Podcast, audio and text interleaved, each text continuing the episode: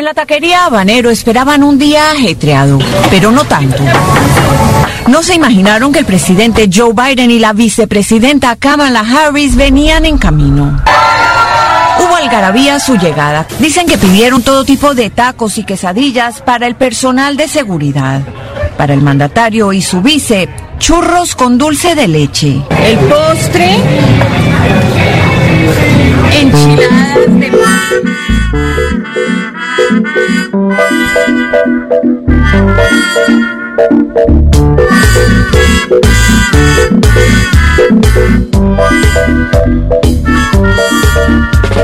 Yo no sé si teniendo 80 años mi estómago podría aguantar unas enchiladas. Eh, creo que ahora no las aguanta. Así que bien por Biden. Una muestra de, más de jovialidad. Y lo tenés al otro a Trump comiendo pollo frito con coca toda la semana. Está bien. Lo cual es Lo- una buena estrategia también decir, mirá, Demuestra que tienen dos buenas prepagas, ¿no? Y que lo de los octógonos allá no, no pegó. ¿no? Entre el público norteamericano se ve que, que no, no, no le estaría dando mucha bolilla. Por ahí el picante te revitaliza, ¿no? También Sí, puede ser. verdad, un poco ¿no? de vitalidad. Puede ser, pero bueno, si ustedes estuvieran en tierras mexicanas, me parece, todos acá. en Sí, en taquerías. Y es fuerte, ¿eh? Es muy fuerte. Hay que, hay que estar ahí. Hay que estar. Por ahí Kamala no lo llevó a propósito para ver si qué pasaba con Joe. ¿Viste que fue con Kamala? Sí. Joe va de candidato y Sí. Kamala va de vuelta de candidato. Kamala no va de vice, Kamala va de como de, de- de- Cuidadora. Va de dice y cuidadora, pero bueno, no, Cuidador en chief. no pensás que lo llevó tipo diciendo, a ver A si ver. Joe mete dos o tres picantes de más. y ya estamos. Y aparte picante con churros con dulce de leche de postre. Eso, es pero una pará, la ninguna- yo no conozco ninguna taquería mexicana que haga eso con, ¿no? Dulce de leche. ¿Qué pasó? Hay un infiltrado argentino. taquería. haber, viste Hay restaurantes argentinos en todo el Sí, mundo. Sí. Llegó. Llegó la de los churros, que está muy bien. Muy bien. Y como final del taco también me gusta, ahora que lo pienso. Pero es una sumatoria difícil, ¿no? No, Tenés que tener un organismo. Después le dieron un mate a Biden.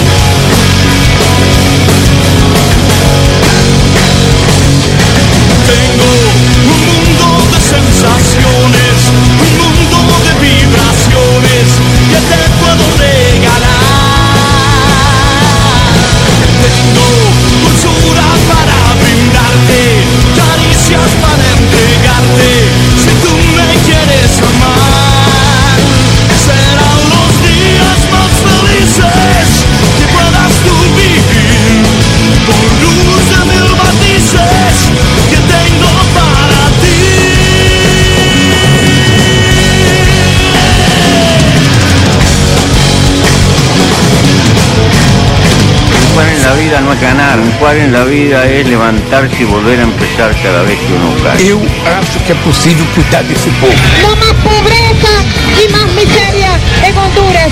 Hasta la victoria, siempre. Los voy a acusar con sus mamás, con sus papás, con sus abuelos. No olvidamos justicia, verdad, respeto. Seguimos. Serán los días más felices que puedas tú vivir.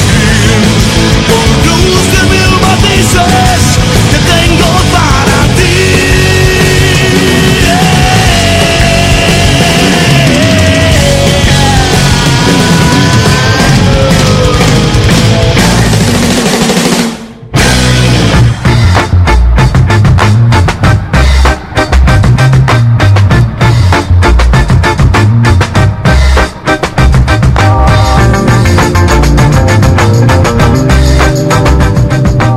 domingo para todas y para todos. Hoy es domingo 14 de mayo del 2023 y este es el programa 245 de Un Mundo de Sensaciones que hoy se estrena en esta feria del libro ya en las últimas horas, últimas 48 horas, ¿no? Porque cierra mañana.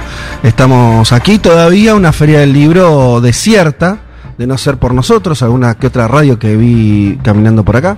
La, la 1110, la radio pública de la Ciudad de Buenos Aires, y algunos más, bueno, están acá los trabajadores, por supuesto, eh, de los puestos, sobre todo eh, comida, preparando las cosas, porque el aluvión que se viene de gente afuera... Sí, hay gente haciendo cola afuera. No, no, sí, es una cosa... Es, es también el horario para hacer las reposiciones. de- Claro. En los dejan- stands. claro, les dejan a los editores entrar para reponer libros. Por ahora los están están quietitos, igual yo no vi mucho movimiento ahí. Eh, se ve o que por ahí trabajaron a- anoche o vienen ahora en un rato. Y además que es el cansancio del tramo final de la feria. Sí, Sí, tramo es muy fácil robar también, hay que decirlo.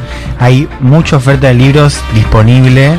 Esto Hay mucha seguridad. ya Está hablando Juan estoy- Elman. Hay mucha seguridad. Me Juan. estoy autoquemando el aire justamente para no hacerlo, pero vos recorres y hay puestos a la intemperie, o sea, Sí, Claro. Hay, muchos con lona negra y otros que no. Está pidiendo seguridad, eh, para yo lo acomoda Elman. Está, está pidiendo sí, seguridad. sí, ahí está, ahí está. ¿Eh?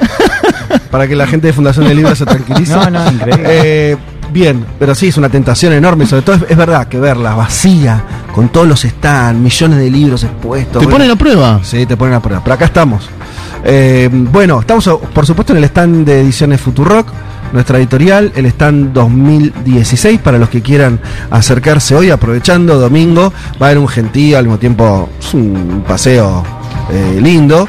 Eh, y los que vengan, les digo, si alguno está, está en la casa, obviamente cerca eh, de, de- de acá, de, de este, de este barrio de Palermo, de Plaza Italia, y se quiere acercar, es bueno hacerlo. La feria abre a la una, pueden Sí. escuchar las últimas dos horas del programa también. Y es, yo diría, si vos querés venir hoy, Sí. no viniste todavía a la feria, vení temprano.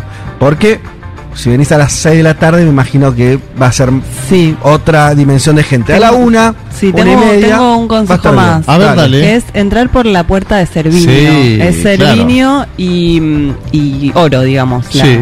la esquina. Porque hay una boletería muy tranquila y entras directo acá al pabellón amarillo donde está Ediciones Y no haces la fila enorme que haces si estás en la plaza, ¿no? Claro, aparte si entras por Plaza Italia pasás por todo un gran pabellón de las provincias que está muy bueno, pero no hay tanta oferta de editorial, digamos. Exacto. Es más institucional y tenés que cruzar todo el pabellón eh, azul, todo el verde y recién ahí llegar al amarillo Sí. y encontrarte con Entonces, este re- recomendación eh, de Malena, eh, entrar por Servinio. Por a los que Servinio. vengan, de vuelta los invitamos a partir de la una, en unos 50, 45 minutos ya se abren las puertas y van a poder, por supuesto, estar en la feria y los que quieran van a estar, pueden estar cerca en nuestro stand, que hay un espacio grande, tenemos una esquina, eh, como se denomina las eh, a, la- a los stands que están justamente en una esquina de las de estas manzanas que, que- que se forman para, para la Feria del Libro, van a poder eh, vernos hacer el programa. Eh, ¿Qué más tenía para es decir? nuestra primera transmisión. Es nuestra primera transmisión decirlo, porque en la El feria. año pasado no la hicimos. Histórica, claro. El año pasado, porque, bueno, es que la feria tiene este horario, ¿no? También eh, Gaby y Zoe, el otro día estábamos en la presentación, ayer mismo en realidad, del libro de Flor Halfon sobre Fabio, que de paso recomiendo, y estaba Gaby acá y dice, che, pero ¿y nosotros? No, pero es que vos- es a las 9 de la mañana, eh, no va a haber nunca nadie. Nadie. No, Venía vení a hacerlo querés, vení si querés, realmente no. para solamente para los libros.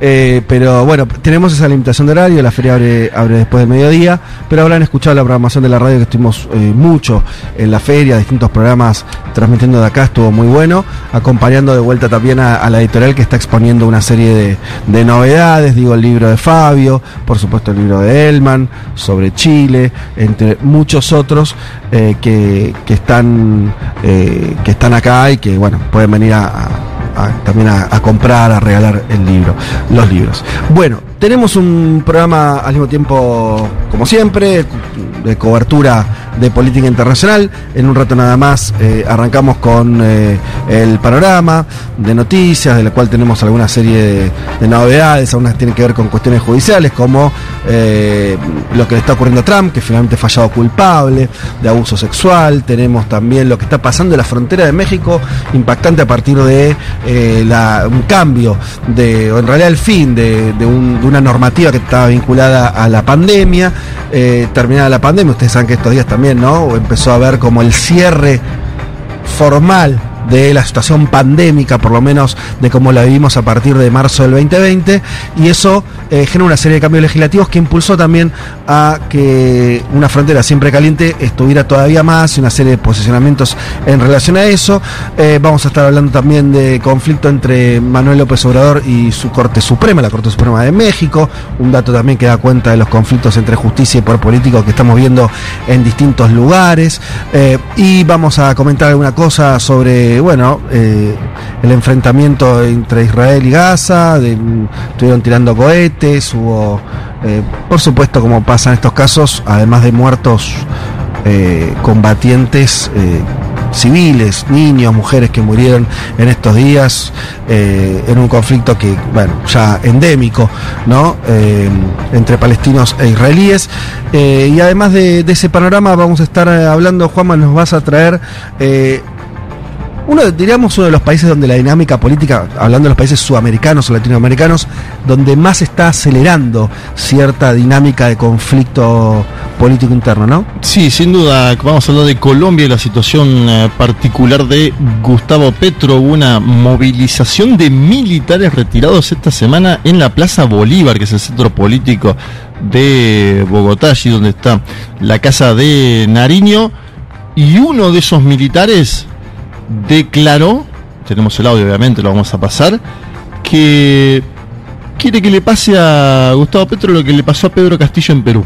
Ah, mira. Simplificando, uno podría decir, estaba buscando una deposición ¿no? de- de- del propio gobierno de Gustavo Petro. Petro dijo, esto es un golpe de Estado, un intento de golpe de Estado, se vencen con la movilización del pueblo. Vamos a hablar un poquito de la actual conformación del gobierno, en qué situación está, cuál es el discurso de Petro hacia una mayor movilización popular, porque en el cambio que hizo de gabinete, que hubo un giro hacia la izquierda, podríamos decir, ¿no? Y, y- eh, ciertos problemas en la coalición de gobierno, problemas que tienen todas las coaliciones de gobierno en América Latina y el Caribe, Petro dice hay que movilizar eh, y hay que profundizar las políticas sociales, así que vamos a hablar un poquito de la situación en Colombia. Eh, vamos a quedarnos en América Latina y eh, Juan nos vas a traer lo que lo que quedó de las elecciones en Chile vinculadas a yo ya no sé cómo decirlo el proceso, me está costando de, A es ver, un ¿cómo proceso de reforma constitucional. Todavía es correcto llamarlo así, de regresión constitucional, de no sé a dónde estamos yendo. Vamos a plantearlo así, ¿no? En diciembre de este año los chilenos y chilenas van a elegir en este caso entre una constitución redactada por Pinochet, o mejor dicho en el régimen de Pinochet, en el 80, con una redactada por una mayoría de ex partidarios, porque eso es un poco el escenario que queda después del domingo, donde hubo una irrupción, una paliza eh, importante de la ultraderecha, del Partido Republicano que responde a José Antonio Cast, que gana la mayoría, un triunfo categórico, eh, acompañado con una buena performance, menor, pero una buena performance al fi- al fin de la centro derecha, con lo cual la suma del Partido Republicano con la centro derecha tiene una mayoría para imponer cualquier tipo de cambios eh, o de artículos que quiere.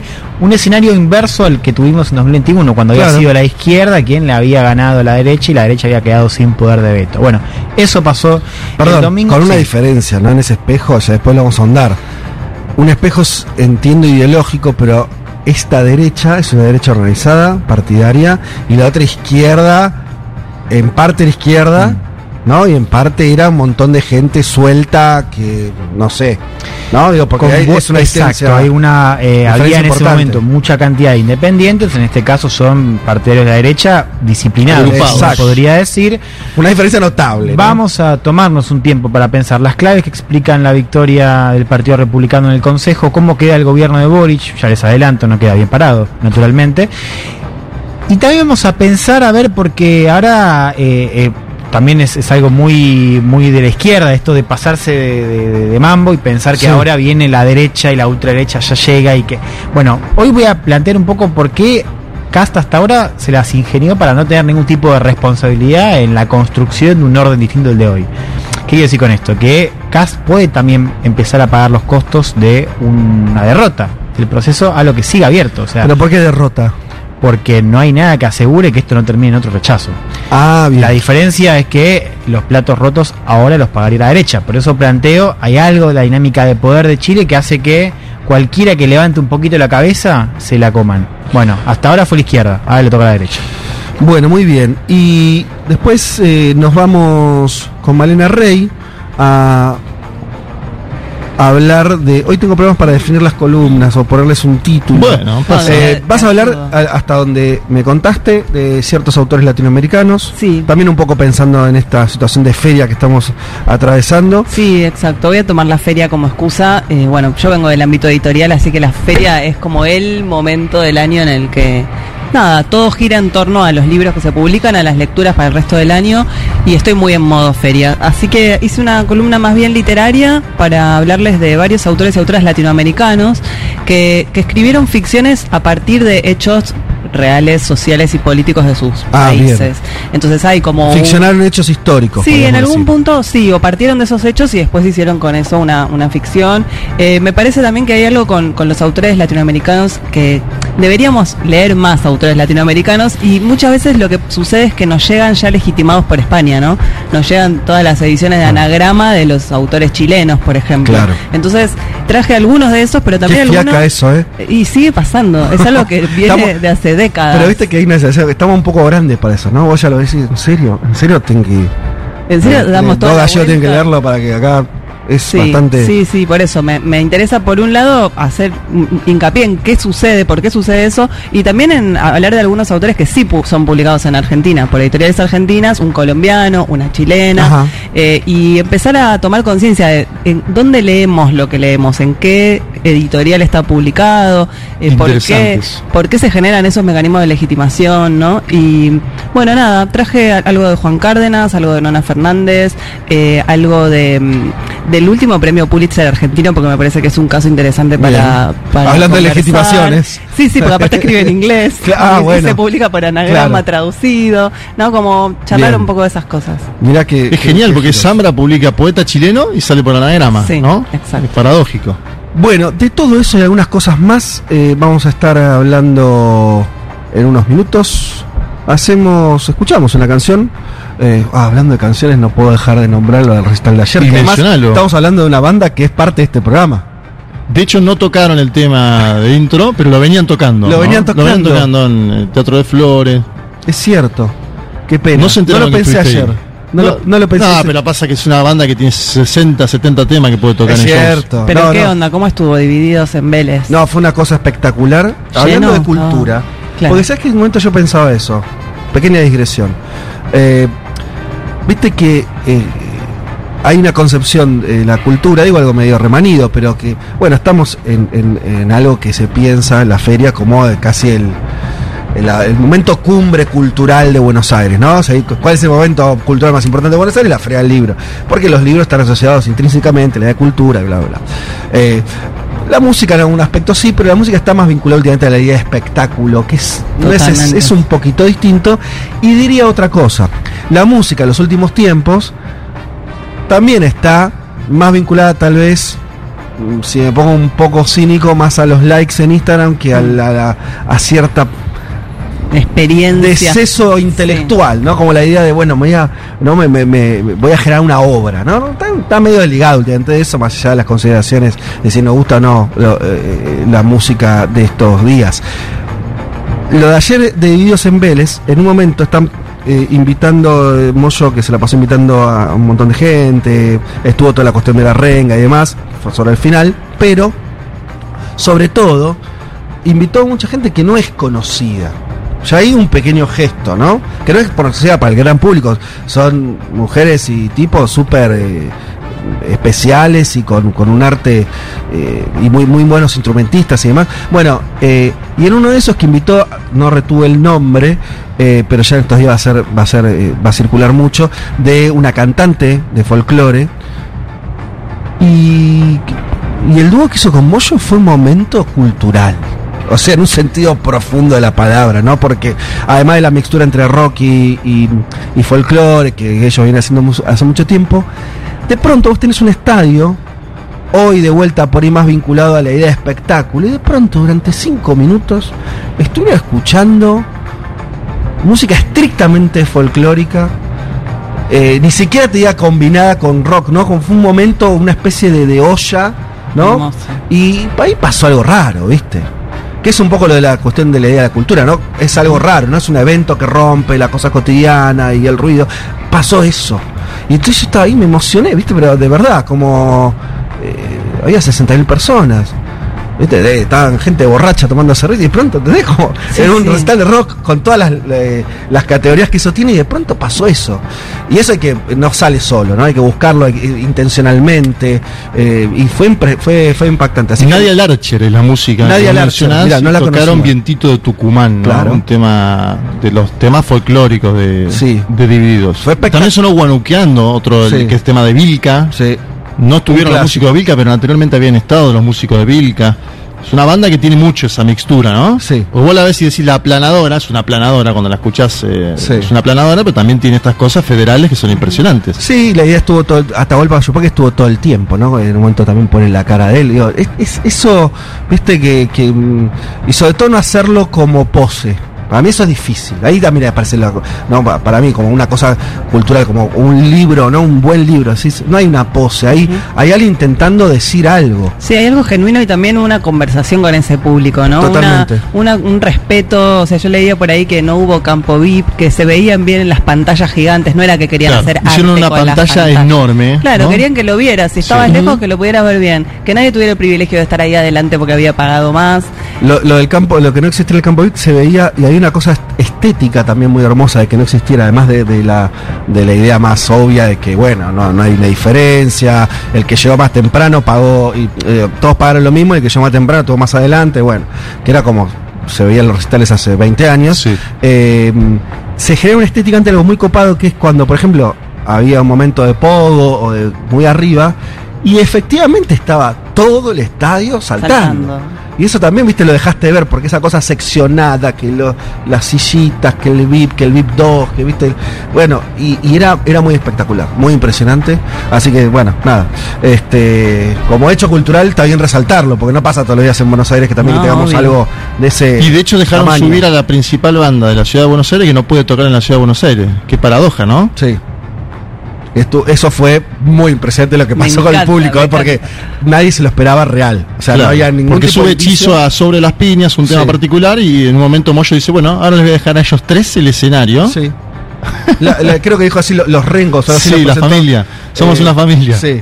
Y se fue y tocó la renga. Y de pronto era un show recital de la renga y la gente estaba.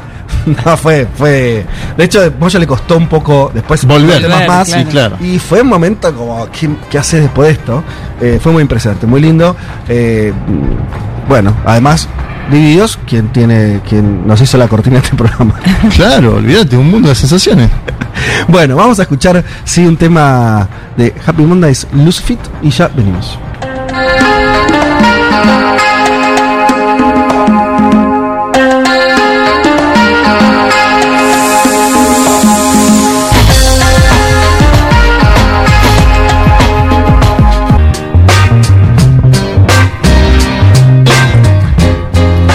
Bueno, aquí estamos de vuelta.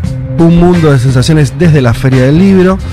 Bueno, vamos a, dar algunas noticias de lo que ocurre en el mundo porque si no, yo ya me, me quedo pensando en el hotel y se me complica el programa. Eh, les contaba entonces que lo tenemos a Trump, culpable de abuso sexual, juicio civil en Nueva York. Em, contra, bueno, la que ganó el juicio eh, Jim Carroll, que en la década del 90 eh, fue abusada sexualmente por Trump. Los nueve miembros del jurado declararon culpable de agresión sexual y difamación a Trump, eh, aunque rechazaron que haya sido violación. Bueno, estas, estas cuestiones técnicas, ahora con lo de Telma también, ¿no? Se, se pone sobre el tapete esa cuestión de, este, de agresión sexual, violación, de cuestiones técnicas. Porque ahora, aparte la normativa depende del momento en el cual sucedió el hecho. Sí, y hubo eh, muchos cambios en los últimos años con esas Correcto. normativas. Y en los países también hay diferencias. Exacto. Bueno, la cuestión que en Estados Unidos, bajo sus leyes, se condenó a Trump eh, por esta eh, cuestión de agresión sexual, así es. Eh, Trump insistió en que no tiene idea quién es esa mujer directamente, así fue su, su respuesta, habló de casa de brujas. Recordemos que en enero su empresa, ya no él en términos personales, la organización Trump, fue sentenciada a pagar un palo y medio en dólares también por evasión fiscal. Eh, volviendo al juicio que le inició esta experimentista Carroll, ya ahora de 79 años, eh, el- la acusación fue por eh, actos que ocurrieron en el año 1996 en los bastidores de un local en la Quinta Avenida. Otras dos mujeres también testificaron en ese juicio también, porque la idea era demostrar que había una, una conducta, o sea, que no había sido eh, una situación aislada. aislada. Eh, y de hecho testificaron, Jessica Litz eh, dijo que en un vuelo, en un avión, Sí. ¿no? en clase business, Ajá. un Trump más joven, década del 70, eh, también fue acosada por él y también se sumó a esto una periodista, otra periodista Natalia eh, Stoyanov, que aseguró que el magnate la había besado sin su consentimiento ahora en la casa de que él tiene en Mar al Lago, más cerca del tiempo, 2005, durante una entrevista. 2005. Te dibuja un personaje... ¿Vieron que está ocurriendo con la ultraderecha últimamente que la cuestión de, eh, de gente mm, con comportamientos también personales muy, muy complicados. Esto, a lo que voy con esto es que yo, yo leía que me armo sobre esta situación y, y por qué se vincula con algo ideológico, para mí, ¿eh? lo podemos discutir, es que hay alguna cuestión ahí que tiene que ver con tipos que acceden a la política que viven en un mundo bastante extraño, ¿no? Como puede ser los, el mundo de los multimillonarios, los mundos de- de tipos este, vinculados casi más a sectas políticas que a corrientes o a partidos, ¿no? No son tipos de partidos, no son, no son personas que, que hayan hecho una, eh, una, una carrera... Una extensa vida partidaria. No, sino que surgen de pronto a la vida pública, ¿no? Y tenemos varios ejemplos. No es el caso de Bolsonaro para decir otra cosa también, no es que son todos iguales en el sentido, ¿no? Pero eh, este, en el caso del Trump es muy marcado, no, no- no- no es eh, el sol, acá tenemos un candidato a presidente que... bueno, pero Bolsonaro, acordate el de. Pintó un clima, ¿no? La escena esa de Pintó un clima con las eh, venezolanas. Es cierto. En plena campaña Me- 2022. Me refería a que tiene una carrera política pública. sí, más- tiene más- 20 más- años de parlamento. Eh, pero pero hay algo ahí, ¿no? Es- es yo, yo me armo esa idea, ¿no? De tipos que están eh, en, en, en una medio extraña, ¿no? También en cómo se vinculan, bueno, con las mujeres en con el mundo de las sí, sí. Te diría con el mundo de las personas que habitamos con, sus- cierta sus normalidad. subalternos serían.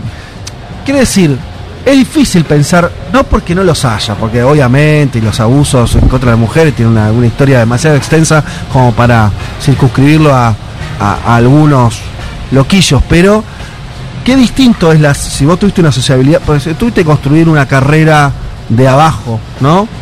A si eso no, no tuviste que hacerlo, ¿no? Vos apareciste, digo, saliste de los negocios a la política un día para el otro, sea, tuviste cinco minutos en la tele y de pronto te conformiste una... Es distinto, ¿no? La idea que vos te hacés del mundo, de- del respeto con el otro, de, ¿no? De, distinto a si vos estuviste pintando paredes cuando tenías 15 años, después fuiste con suerte concejal, después, no sé, quiero decir, eh, es bastante como, distinto. Como una actitud más avasallante también. Ante Como, una- como una idea de que no son parte de, ¿no? Es algo así. Como no son parte de lo mismo, de las mismas reglas, ¿no? Eh, Medio como el mundo Succession, ¿no? Que vos ves a esa familia, es una familia de dementes. ¿Por qué es una familia de dementes? Porque se criaron en una burbuja que no tiene un pedo que ver con el mundo y creen que, es- que eso primero está bien y es más o menos normal. No, no es normal. Estás en una que no tiene no tiene ningún tipo de registro. Y vieron que en Succession hay un montón de diálogos donde dan cuenta, no sé si la vieron, pero dan cuenta de esa ajenidad total. Sí. O sea, son tipos ajenos a la sociedad en la que viven. Están en otro plano. Eh, bueno, este, en fin, ahí Tuvo una, una entrevista en CNN Donald Trump esta semana, ¿no? Una entrevista? No pública. No, cuestionamientos a la presentadora, como siempre le habla, ¿no? Esto ahí podemos tener un mismo link con lo que venías Ah, comentando. sí, claro. Pero me da la sensación de que es un Trump ya más lanzado a la, a la presidencia de los Estados Unidos de América, donde incluso va a CNN con su propio discurso, polariza, y dicen los analistas de derecha que le fue muy bien, ¿no? En ese, en ese conversatorio. Sabemos, lo hemos. Juan lo contó muchas veces trayendo audios de él, eh, esa cosa que tiene hipnótica y que es una habilidad comunicacional tremenda. Sí, sí, sabe manejar Trump. muy bien la- los medios de En territorio amigo, enemigo, no importa, ¿no? Como tiene una cosa ahí muy, muy impactante. Eh, ¿Les parece? Nos vamos rápidamente. Yo miro. Tengo, ustedes- Claro, sí, yo ¿Qué también. pasa? un poco tengo un, una, un reflejo que miro para el lado del control donde está eh, Sí. nuestro operador y miro como si hubiera un reloj arriba que marcara la hora, Claro. como sucede en nuestro estudio, no acá. Pero lo que son las costumbres, Y sí. la- ¿no?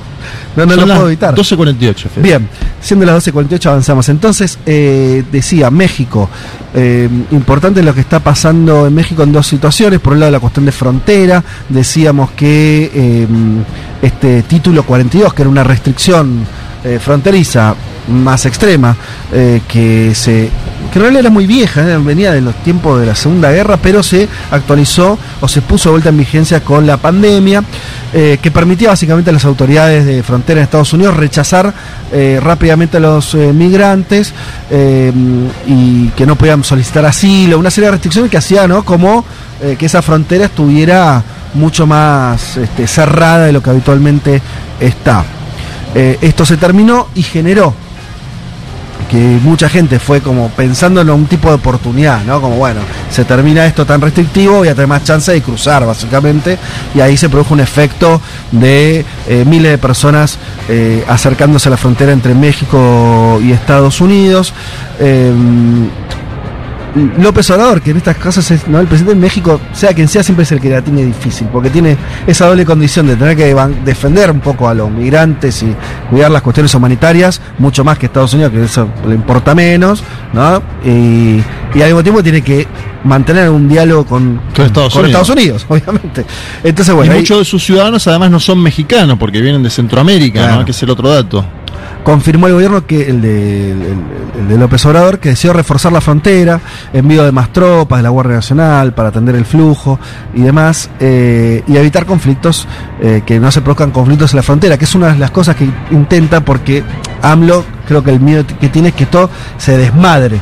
¿No? ante una situación ¿no? de, de- de- mayor este, conflictividad también de- del propio flujo migratorio, de qué hace la gente ahí, cómo se alimenta, cómo, ¿no? bueno, to- todas las, las situaciones que van colindantes. Acordate que hubo al, eh, el mes pasado, ¿no? Se incendió un lugar donde estaban migrantes eh, porque se incendiaron los colchones y hubo más de 40 muertos. Es una situación que golpea todos los días al gobierno mexicano. Y Estados Unidos, que si bien eh, discontinúa este título 42, esta normativa, sí dispuso una serie de restricciones nuevas para eh, intentar frenar ese, ese flujo.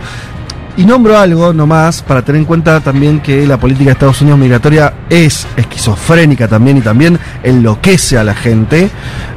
Eh, mantiene, por ejemplo, la aceptación de 30.000 personas por mes. No es poco. 30.000 personas por mes siempre que provengan de Venezuela, Nicaragua, Cuba o Haití.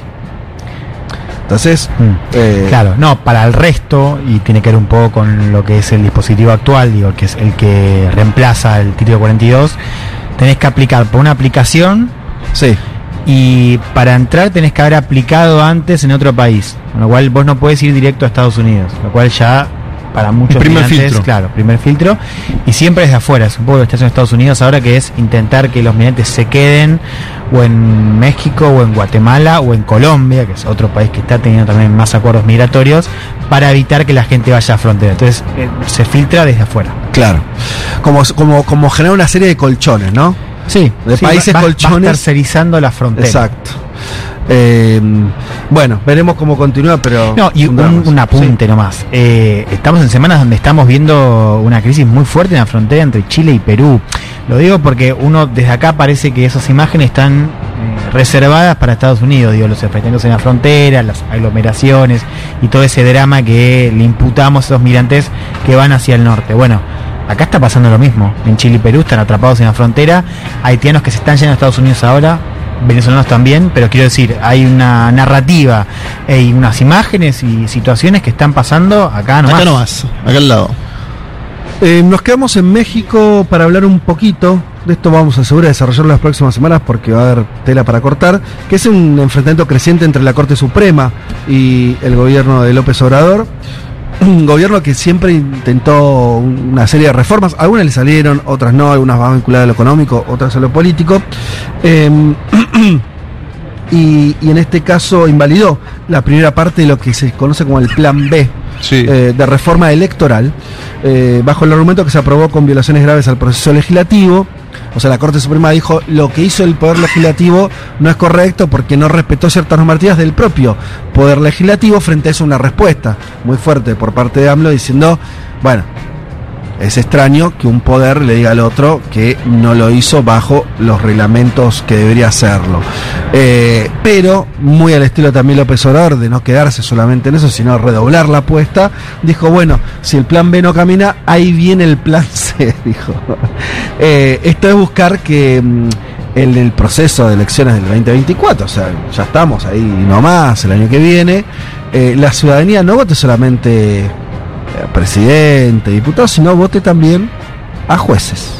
Por ahí viene un poco, hay que ver si todo esto es posible hacer, imagínate que tenés que también reformar un montón de cuestiones, pero es como una respuesta política la más fuerte tal vez que puedes hacer, que decirle a ese poder, ah, ok, vos me estás poniendo palos en la rueda, te estás metiendo, según entiendo yo, en los poderes de, de otro, o la- las potestades de otro poder, eh, vamos a hacer que sea electivo, que se elijan por voto popular a los jueces de la Corte Suprema. Ustedes saben que es un poder, no solamente en México, no solamente en la Argentina, sino en casi todos los países, eh, que no es elegido, el poder no electo justamente.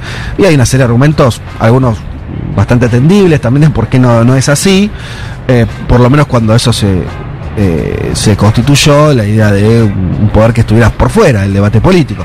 Hay muchas discusiones, Estados Unidos una- tiene parte de su, sí. de su sistema judicial electivos, ¿no? Se, se eligen jueces, no lo de la Corte Suprema, que los eligen eh, el, el presidente, pero eh, una serie de jueces que sí, se eligen así. de- bueno, es, es complejo el AMLO asunto. cita una constitución liberal, la de 1857 en México, Sí. que donde vo- vos votabas, mejor dicho, vos no, porque en ese momento solo podían votar va- varones mayores de 21 años, ¿no? Las mujeres ni siquiera votaban, pero elegían delegados que a su vez designaban, Claro. ¿sí? Me da la sensación de que va por ese plano, pero que a la vez eh, mm, lo que está haciendo es polarizar más para intentar que tener una bancada más grande y hacer un cambio constitucional. Claro. ¿sí? Ya eso lo viene diciendo sin Sí, lugar a dudas. Dice, no solo tiene que elegir presidente, sino que además tiene que elegir una mayoría calificada, como le llama, es decir, los dos tercios para poder hacer un cambio constitucional y avanzar hacia esto, Fede. Eh, A claro. mí me, me impactó bastante, escuché tu columna, Juan, en Segurola, que contabas que AMLO habló ante periodistas y dijo cuánto ganaban los jueces de la Bueno, Corte Suprema lo otro, claro. y comparó eso con su sueldo como presidente, que es la mitad de lo que ganan los jueces. No, como que denunció sí. todos los beneficios que tiene la Corte Suprema, que acá cada vez que alguien lo quiere hacer, lo silencian Sí. o se ofenden. Él aprovechó la mañanera, puso una placa donde dice, este es el sueldo de los ministros de la Corte, acá abajo está el aguinaldo de los ministros de la Corte, acá abajo está la prima vacacional de los miembros de la Corte, acá abajo está, porque tienen un lugar donde comer los miembros un de la Corte. exclusivo. Con comidas y bebidas. Y dice bebidas alcohólicas. Y AMLO encima a propósito dice tequila. ¿Viste? Como ese él es pícaro. Entonces mostró todos los gastos y dice, yo cobro la mitad que esto. ¿A usted le parece bien que el presidente cobre la mitad que esto? Me da la sensación de que es una buena estrategia comunicacional de un hombre que sabe, porque hace todas las mañanas lo mismo, es decir, hace comunicación política, y puso, Bueno, ahí, ahí- lo que lo que estamos viendo también en el este, este capítulo es eso que todavía no tiene una respuesta, ¿no? Que es cómo se tra- lo vemos en Estados Unidos, digo, más allá de que de las acusaciones de sobre agresión sexual de Trump, hay también una judicialización, eh, también es cierto. eh, eh, de la política, lo vemos en nuestro país, lo vemos en casi cualquier, Brasil ni hablar, estuvo preso Lula. No está resuelto en lo más mínimo, me parece, ¿no? ¿Cómo se. ¿Qué se hace con eso? No, vos tenés efectivamente un poder, que es el poder que además más conservador, y sobre todo esto, que no, no está sometido a, elecciones, por lo menos en, en términos generales. ¿Qué hace la política? En un momento donde además los sectores políticos, y diría también económicos, sociales, judicializan sus propios conflictos. Entonces vos por un lado tenés doble vía, ¿no? Se le pide a la justicia, se le pide, digo, efectivamente vos tenés la idea del denuncismo, ¿no? Que o sea, diputados, sectores políticos, que ante cualquier cosa una denuncia judicial. Sí. Esto es que más allá del tema, básicamente lo que hace es lleva algo que era el terreno de la, de la política, lo lleva a la justicia. Lo hace la propia política, que es- esto es importante decirlo también. No es que es un día los jueces se levantaron, no.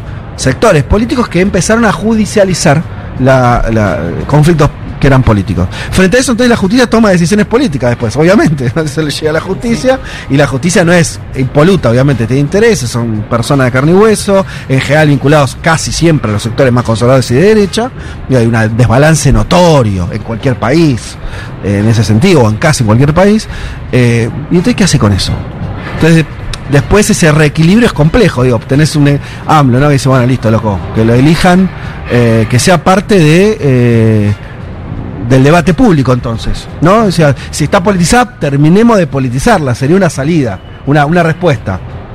Otro dice, no, no, la justicia debe volver a su lugar original, que es no inmiscuirse en asuntos políticos. ¿Es eso posible?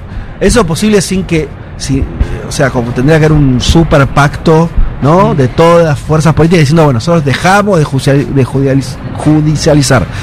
Que aparte sé. no se da, ¿no? Porque, Sí. por ejemplo, mira el caso de Brasil con Alexander de Moraes, que en su momento es, es la misma Corte Suprema que avaló la prisión Sí. de Ignacio Lula da Silva, y después en un giro Sí. contra Bolsonaro, como hicieron también los medios de comunicación, etcétera, ahora Alexander de Moraes está más preocupado en Bolsonaro, en su familia, etcétera, en esas cosas.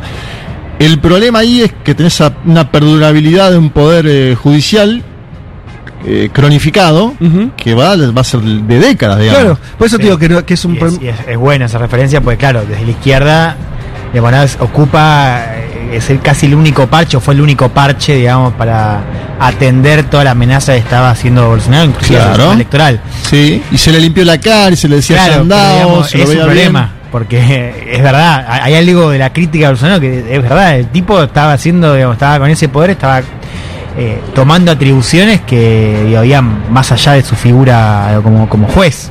O sea, eminentemente tenía un carácter político. Sí, y era un apoyo táctico, digamos, que fue lo mismo que pasó con los medios de comunicación. Si ustedes miran ahora, está dado contra Lula da Silva la última semana, son columnas que lo liquidan al gobierno del presidente Lula. Y antes, eh, él tenían esa política contra Bolsonaro, ¿no? Por eso, el tema, eh, para diferencia de los medios, que los medios pueden ser, de- poder discutir más importante, no, los otros te mandan a la cárcel, ¿no? O sea, es una Sí. diferencia abismal. De- dictamina lo que es legal y no. O sea, es, es fundamental. No, si, podemos discutir si los medios son cuál- Algunos medios también te mandan a la cárcel. Sí, no, no, no. No, ya pero, sé, ya no, sé. Podés discutir la importancia de los medios, vamos a tardar tres días. Hacer 50 congresos. De la justicia no discutí nada. O sea, te mandan a la cárcel, hermano. O sea, Sí, sí. ahora, ¿qué haces con eso? No, O sea, por- sí. este día, ¿no? Porque me parece que hay dos. O sea, o terminar de politizarlo y en ese, y en ese camino democratizarlo, o un intento que no sé cómo haces, porque este otro te lleva a mayor conflicto también, de retrotraer la situación a lo que pasaba hace 40 años. O sea, esta semana estaba leyendo un tuit, no me acuerdo quién lo decía, eh, que decía que, que en la ciencia política, eh, que acá Juan es licenciado, yo todavía no, eh, Ya estás ahí. ahí nomás, eh, lo digo para, para alentarme, eh, está mucho más estudiado en la relación entre el poder ejecutivo, o sea, la Sí, contragénesis. y legislativo. Claro, o sea, el poder ejecutivo como tal, origen, atribuciones, funciones, relación con el legislativo y con otros poderes. Y el poder judicial está mucho menos estudiado, inclusive como, como que no es un tema, ¿entendés? Claro. Eh, Como que es un tema de la política. Claro, y, mm, no, pero, y me puse a pensar y es verdad, o sea, desde contenidos, pero inclusive hasta en la idea eso de que tiene el Poder Judicial un rol importante en, en las democracias digo, actuales. Sí, es importante lo que dice, ¿eh? Sí, totalmente. Está poco estudiado y yo creo que... A propósito que- está poco estudiado además. Y, y de todas maneras, tampoco sé si va- la respuesta va a ser académica. Quiero decir, está bien, a medida que los, problemas se piensan, pueden haber soluciones eh, nuevas. Pero hay una encerrona más esencial, que es esta, que es un poder que, ver, por lo menos me pasa a mí, encuentro algunos argumentos para decir, che, lo mejor sería que haya algún terreno que escape a el debate político. Un terreno que sea justamente, o sea, la idea del juez, ¿no? De un tipo que vos decís, y bueno, le confío a este que es imparcial, neutral, claro. que no tiene intereses creados. Es, es relevante una sociedad, al menos como la nuestra, que eso exista. Ahora eso parece haber dejado de existir en los hechos. No es que yo- Sí, a uno se le ocurre, no, efectivamente, por distintas razones, eh, los aparatos judiciales dejaron de tener esa connotación y quedaron en el centro de la- del debate político. Entonces, si eso ocurrió, ¿qué haces? Entonces, hay también, a partir de esa situación, buenos argumentos para decir, bueno, terminemos de democratizarlo, incorporarlo como el legislativo y el ejecutivo, de alguna manera, a cierto debate público político. Ahora, yo no sé si esa es una mejor situación o va a ser una forma más de cagarnos más a tiro que antes, para Sí. decirlo. No, y, y pensaba también lo global, creo un poco lo mencionabas, ¿viste? Pero fíjate, lo discutimos acá con Argentina y México. Eh, El Salvador también fue un caso donde se habló mucho, ¿no? Con la purga de, de Bukele de la Corte Suprema. Sí. Estados Unidos está discutiendo hoy eso. Hoy el argumento de Trump es, un poco eso, es la, la politización de la justicia y un poco esta... Israel, hace no Sí. muchas semanas Israel estaba discutiendo una reforma judicial donde inclusive la izquierda, que es muy pequeña, lo, lo que decía era el retrato que hace la derecha de la Corte Suprema como una casta es cierta, son una casta, digo, pero son el único contrapeso a los excesos del gobierno y, y la discusión de la, los argumentos de la derecha israelí era muy parecida a los argumentos de la izquierda latinoamericana Claro. en torno a, era casi hablando del offer. Pero digo, fíjate la conexión, o sea, Trump, Netanyahu, eh, AMLO también, digo, Bukele, inclusive digo, sacando también algunas cuestiones de, de ideológicas, ¿no? Eh, pero digo, muy global también esa discusión. Bueno, hasta ahí. eh, Podemos hacer un día un enfoque judicial latinoamericano, mundial, ¿no? Como para pensarlo. A mí me parece que falta un poco más de información para el pueblo Sí. siempre, ¿no? Como que son temas que se discuten o se dirimen en ámbitos políticos, en ámbitos académicos, como decía Juan, pero que te expliquen cuánto ganan, qué ¿Cuántos hacen, son? cuáles Acá en la son sus Argentina son atribuciones. cuatro. Porque al final lo que nos llega es cuando se están disputando el poder, no cuando están haciendo su- el que debería hacer su trabajo. Entonces me parece que con más información todos podríamos reaccionar de otra manera. En Argentina, en México, en, Ecuador, en Israel. Claro, pasa que eso es otra de las características, o sea, ¿qué te diría para mí, no? Alguien de la justicia o, a- o alguno interesado en esto podría decir, parte de esa de ese no saber es casi una forma de protección. Bueno, pero es que así se, Sí. es que es que es hay algo real. Yo lo que quiero decir es es fácil decir, "Che, la verdad la justicia, qué casta."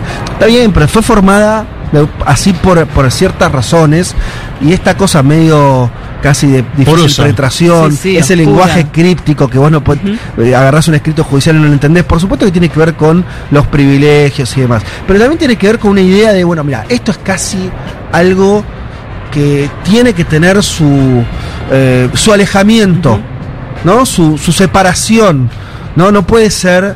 eh, un escrito de un juez no puede ser, no se puede parecer a un escrito de un artículo en un periódico. Entonces es otra, ca- otra, ¿no? Cas- está, tiene otro lenguaje por, por ciertas razones. Ahora, el tema de cuando se nos estalló todo por los aires y vos te sentás frente a un juez, ya presupones que no va a tratar de igual manera a uno y otro, y bueno, todo se fue. No, y las, Ah, las sí. comparaciones de los números, para, ¿por qué son cuatro los jueces de la Corte en Argentina y en México vos vas a la información y son once? ¿Y por qué acá es vitalicio, por ejemplo? Ah, exacto. Bueno, en México yo comentaba el otro día con, con Julián Segurola que eran 15 años.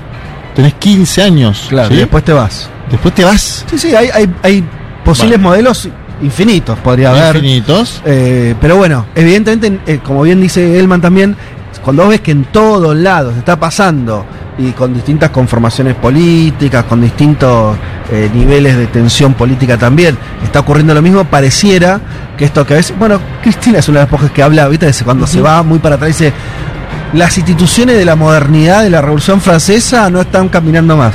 Me parece que hay una cuestión epocal de ese calibre, como si ciertas cosas que se definieron en 1789, bueno, Habría que revisarlas hoy, ya. hoy no estarían caminando de la misma manera que, que en otro momento. Bien, dicho todo esto, solamente porque ya estamos tarde, eh, pero es una noticia demasiado gente, importante. ¿eh? Ya, ya Ya tenemos abrió la- está al público de la Sí, feria. No. ya tenemos algo de gente- público acá, gente que se acerca al stand, cómo les va, sean bienvenidos.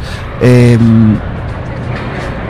hay en las últimas horas, hay supuestamente un cese el fuego, pero hay que ver porque también eh, ya parece que se, se rompió al mismo tiempo entre Israel y Palestina. Decir Palestina en realidad es un error, no existe el Estado palestino, es, el, este es solamente el Estado de Israel y después una serie de territorios, la mayoría ya ocupados o este eh, como la franja de Gaza, un territorio muy chiquito que es donde está un poco la lo que queda de, de una resistencia este, política y armada este, frente a Israel.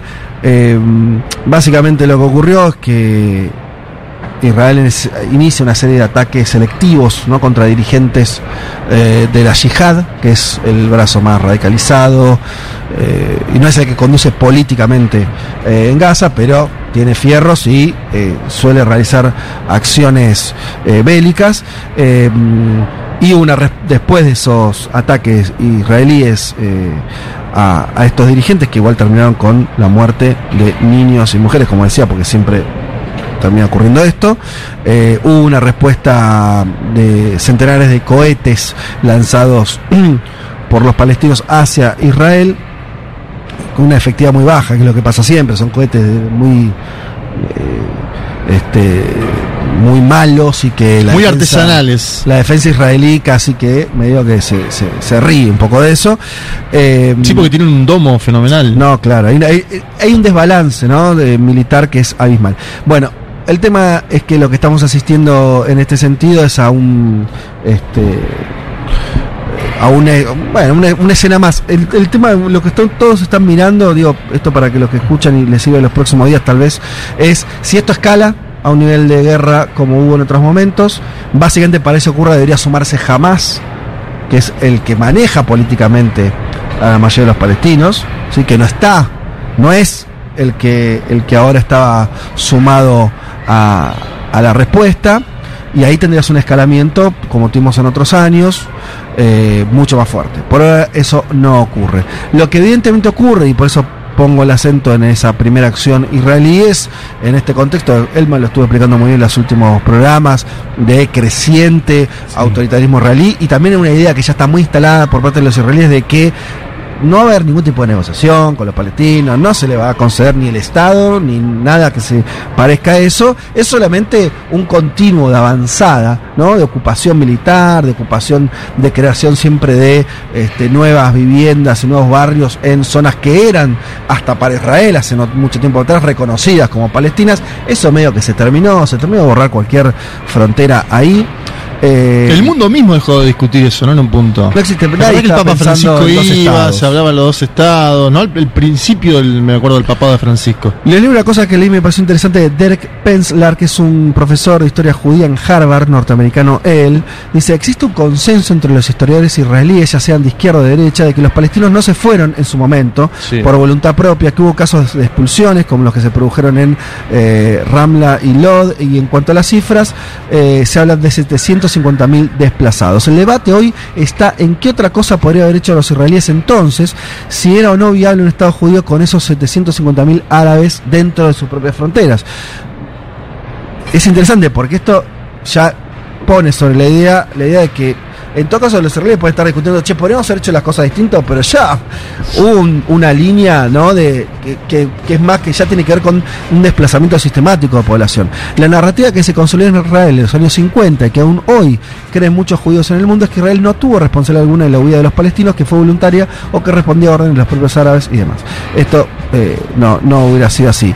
Y Leo, eh, lo cito porque es un especialista y, este, importante sobre la cuestión de Medio Oriente, que es Ezequiel Cop- Coppel, Ezequiel Coppel, en su Twitter, que es donde al menos yo lo leo en general hablando, informando de estas cuestiones, dice, cese al fuego anunciado, si me preguntan a mí es claramente un triunfo de Israel.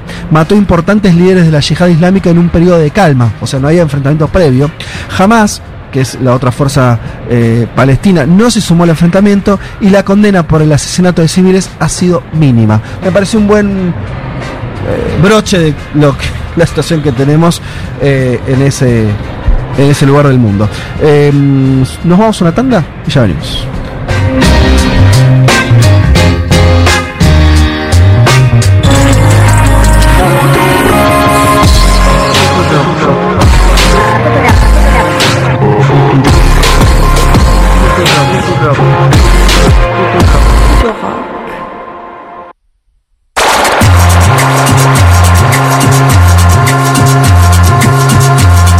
Nos metemos entonces en las consideraciones de Juan Manuel Carr sobre eh, la situación política colombiana.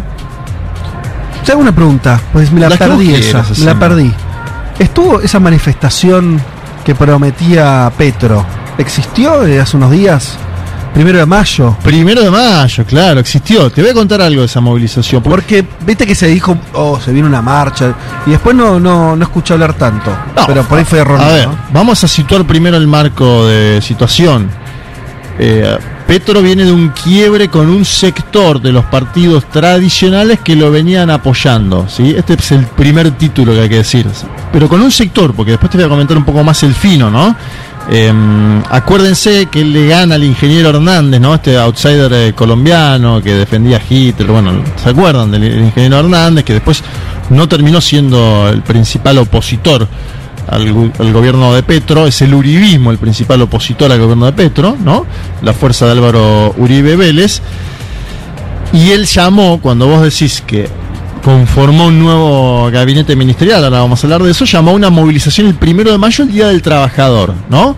Un Gustavo Petro que tuvo en ese en esa jornada, y a propósito lo puse en el primer punto, y justo vos lo mencionás y me parece buenísimo, un discurso sobre el momento de los cambios, porque Petro dice, es ahora el momento de los cambios. No, no es que yo, yo conformé un gobierno de coalición, pero no me voy a moderar ahora, dice Gustavo Petro, voy a seguir impulsando. Acuérdense que él impulsa modificaciones que tienen que ver con el ámbito laboral, el ámbito de pensiones y el ámbito de salud. En las tres intentando que el Estado tenga mayor influencia. Y lo que le dijo a las y los trabajadores que estaban ese primero de mayo en la Plaza Bolívar de Bogotá. Escuchá. Necesitamos al pueblo colombiano. No nos dejen solos en estos palacios enormes y fríos. No nos dejen solos ante la jauría de los privilegiados. Este es el momento de los cambios y no hay que retroceder. La paz de Colombia demanda de nuestra presencia. La justicia social de Colombia demanda de nuestra presencia. La gran revolución en marcha demanda de una clase trabajadora que se movilice, que luche, que se organice, que se una.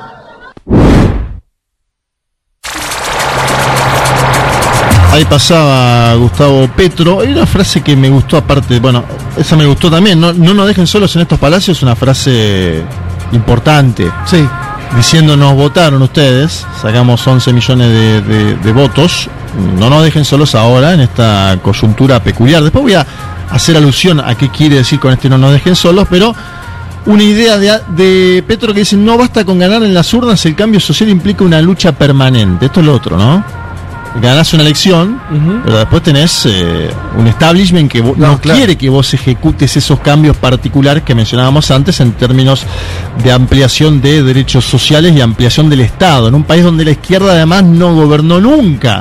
Este es el otro condimento que hay que agregarle, no solo a esta columna, sino a la situación peculiar de Colombia. Vos fíjate que creo que todos los gobiernos, o casi todos, de primeras veces de gobiernos de izquierda, siempre tuvieron que, que empezar tanteando mucho el terreno. Me acuerdo Fíjate Lula, los primeros el- años. Y de hecho, fíjate el Lula hoy. Amplio, los primeros También, años. ¿no? Eh, eh, son llegadas, viste, que, eh, que van sobre algodones, ¿no? Como o, sobre cáscara de huevo y a veces se rompe, como por eso el caso de, de Petro. Mm, Y acuérdense que cuando va Petro a España, hablamos de esto porque Vox le hizo un scratch, Sí, lo hablamos la semana Abascal, lo pasada. hablamos la semana pasada de esto, ¿no?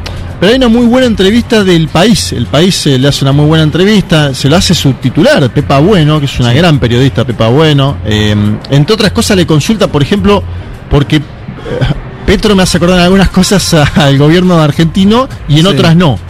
En, en la que me hace acordar, por ejemplo, que ya, ya no va más el ministro de Economía de la escudería Stiglitz, Ujú. Ocampo. Salió Sí. afuera. Eh, eh, como salió afuera Martín Guzmán el año pasado en Argentina, ¿no? Ahí ya tenemos otro dato. Acuérdense, llegan en el no en el mismo momento, porque Guzmán ya era ministro de Economía en la Argentina, pero llegan con una idea fiscalista, ¿no? Control del, del gasto. Bueno, evidentemente eh, eh, Gustavo Petro dice, no es el camino que quiero para Colombia, necesitamos más inyección de recursos públicos. Punto, número uno. Punto número dos, le pregunta a Pepa Bueno, le dice, ¿qué pasa con el gobierno de coalición? ¿Qué pasa con los partidos que lo apoyaron para que usted logre tener una amplia base en el Parlamento? Y él dice, yo busqué un gobierno de coalición, pero no se dio. Porque hay algunos partidos que yo le di ministerios y no me terminaban apoyando en el Congreso. Y ojo que esa idea me hace acordar muchísimo a lo que sucede ahora en Brasil con Luis Ignacio Lula da Silva. Cierto. Ah, bueno, hay una idea ahí de. Donde, hay- donde, donde no, no está la, la alianza en el gobierno no paga gobernabilidad en el Congreso. Claro, pero porque ahí tenés internas de los propios partidos donde los congresales dicen, no, mira, a mí no me importa el acuerdo que hiciste con tal o cual. Venía a buscarme a mí. Yo soy el que te otorga el voto en el Congreso. O sea, esa peculiaridad, y después te voy a contar incluso de una propia interna en el Partido Liberal colombiano, ¿no? Pero escuchemos a, a Petro que aparentemente ya tiene saldado el tema. Dice, el gobierno de coalición no va más, somos nosotros los que gobernamos. Gustavo Petro, entrevistado por Pepa Bueno en España. Yo no hice un gobierno de mis propias fuerzas. Busqué una especie de gobierno de coalición, de fuerzas más allá de las que ganaron las elecciones, intentando precisamente que eso se volviera mayoría parlamentaria sólida y por tanto eh, reformas de ley. El proceso no llevó hacia allá. El proceso llevó una degradación de esa fórmula. Por una parte, porque los partidos que deberían estar apoyando las reformas dejaron de hacerlo. No entendieron el gobierno de coalición, no entendieron que era estar dentro del gobierno. Quizás creyeron que nosotros cederíamos muy fácil. Ahí está como tanteando, ¿no? Quizás entendieron que nosotros cederíamos, dice él. Em, Sí, lo mismo pienso de otro lado, es gobierno de coalición no significa que yo te apruebo cualquier reforma. No, seguro, Porque seguro. digo, yo la, la pregunta que tengo es, ¿cuáles, ¿cuáles son las reformas? Porque hasta ahora parece ser la reforma de salud la que detona esta ruptura. ¿Hay otras reformas que Petro decía, bueno, no tengo apoyo a mi coalición, con lo cual, bueno, si no me apoyan nada, entonces no sirve? Sí, decía, la laboral y la de pensiones, que son trámites posteriores a la de salud. Eh, la- me parece que lo que está haciendo Petro, polarizando aún más hoy, es eh, incidiendo en la interna de los partidos. Yo comentaba, por ejemplo, miren esto, el Partido Liberal tiene 33 diputados, ¿no? Partido Liberal, el de César Gaviria. 18 18 de los 33 diputados se alejan de Gaviria y van hacia el petrismo hoy. La información que tenemos hoy. Esto puede ir modificándose. Son, son países complejos, pero en general el Partido Liberal tiene una afiliación eh, partidaria bastante significativa. Es decir, Petro polarizando se está quedando con buena parte de la bancada del Partido Liberal, que después hay que ver qué hacen, si forman una bancada propia, si van a Colombia Humana, ¿no? que es la, la afiliación del propio mm, presidente. Pero está bueno lo que marcabas vos, Juan, para dar cuenta que es un ida y vuelta, que no es solo que vos digas desde el gobierno, yo busqué esto, no se dio, y, y además el otro fenómeno, porque nosotros hablábamos de la justicia cuando hablábamos de Andrés Manuel López Obrador, ¿no? Y se habla mucho del partido judicial en América Latina, ¿no? Es una idea que siempre lleva, bueno, Cristina Kirchner en particular. eh, yo soy de los que cree que también hay que empezar a hablar en algunos países del partido militar de vuelta, ¿eh? Que en la Argentina no hablamos del partido militar porque se juzgó a los genocidas. En Perú, para mí hay partido militar hoy, digamos, de hecho, considero que el partido militar casi te diría que está gobernando el Perú hoy. Si me preguntas quién gobierna Perú hoy, yo te diría, gobierna Boluarte con la policía y con los militares. En Bolivia un golpe de Estado que lo hizo las fuerzas políticas, pero también el partido militar, podríamos llamarlo.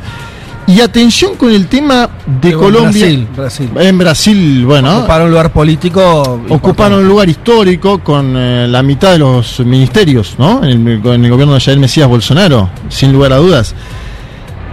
Y me da la sensación de que en Colombia hay que estudiar bien ese tema. ¿Por qué? Obviamente hay siempre los militares presionan, militares y policías presionan con mejora de las condiciones salariales, en momentos donde la inflación crece en América Latina, ahora baja un poco en algunos países. Y hubo una manifestación pidiendo más seguridad en la plaza central de Bogotá, en la Plaza Bolívar, esta semana.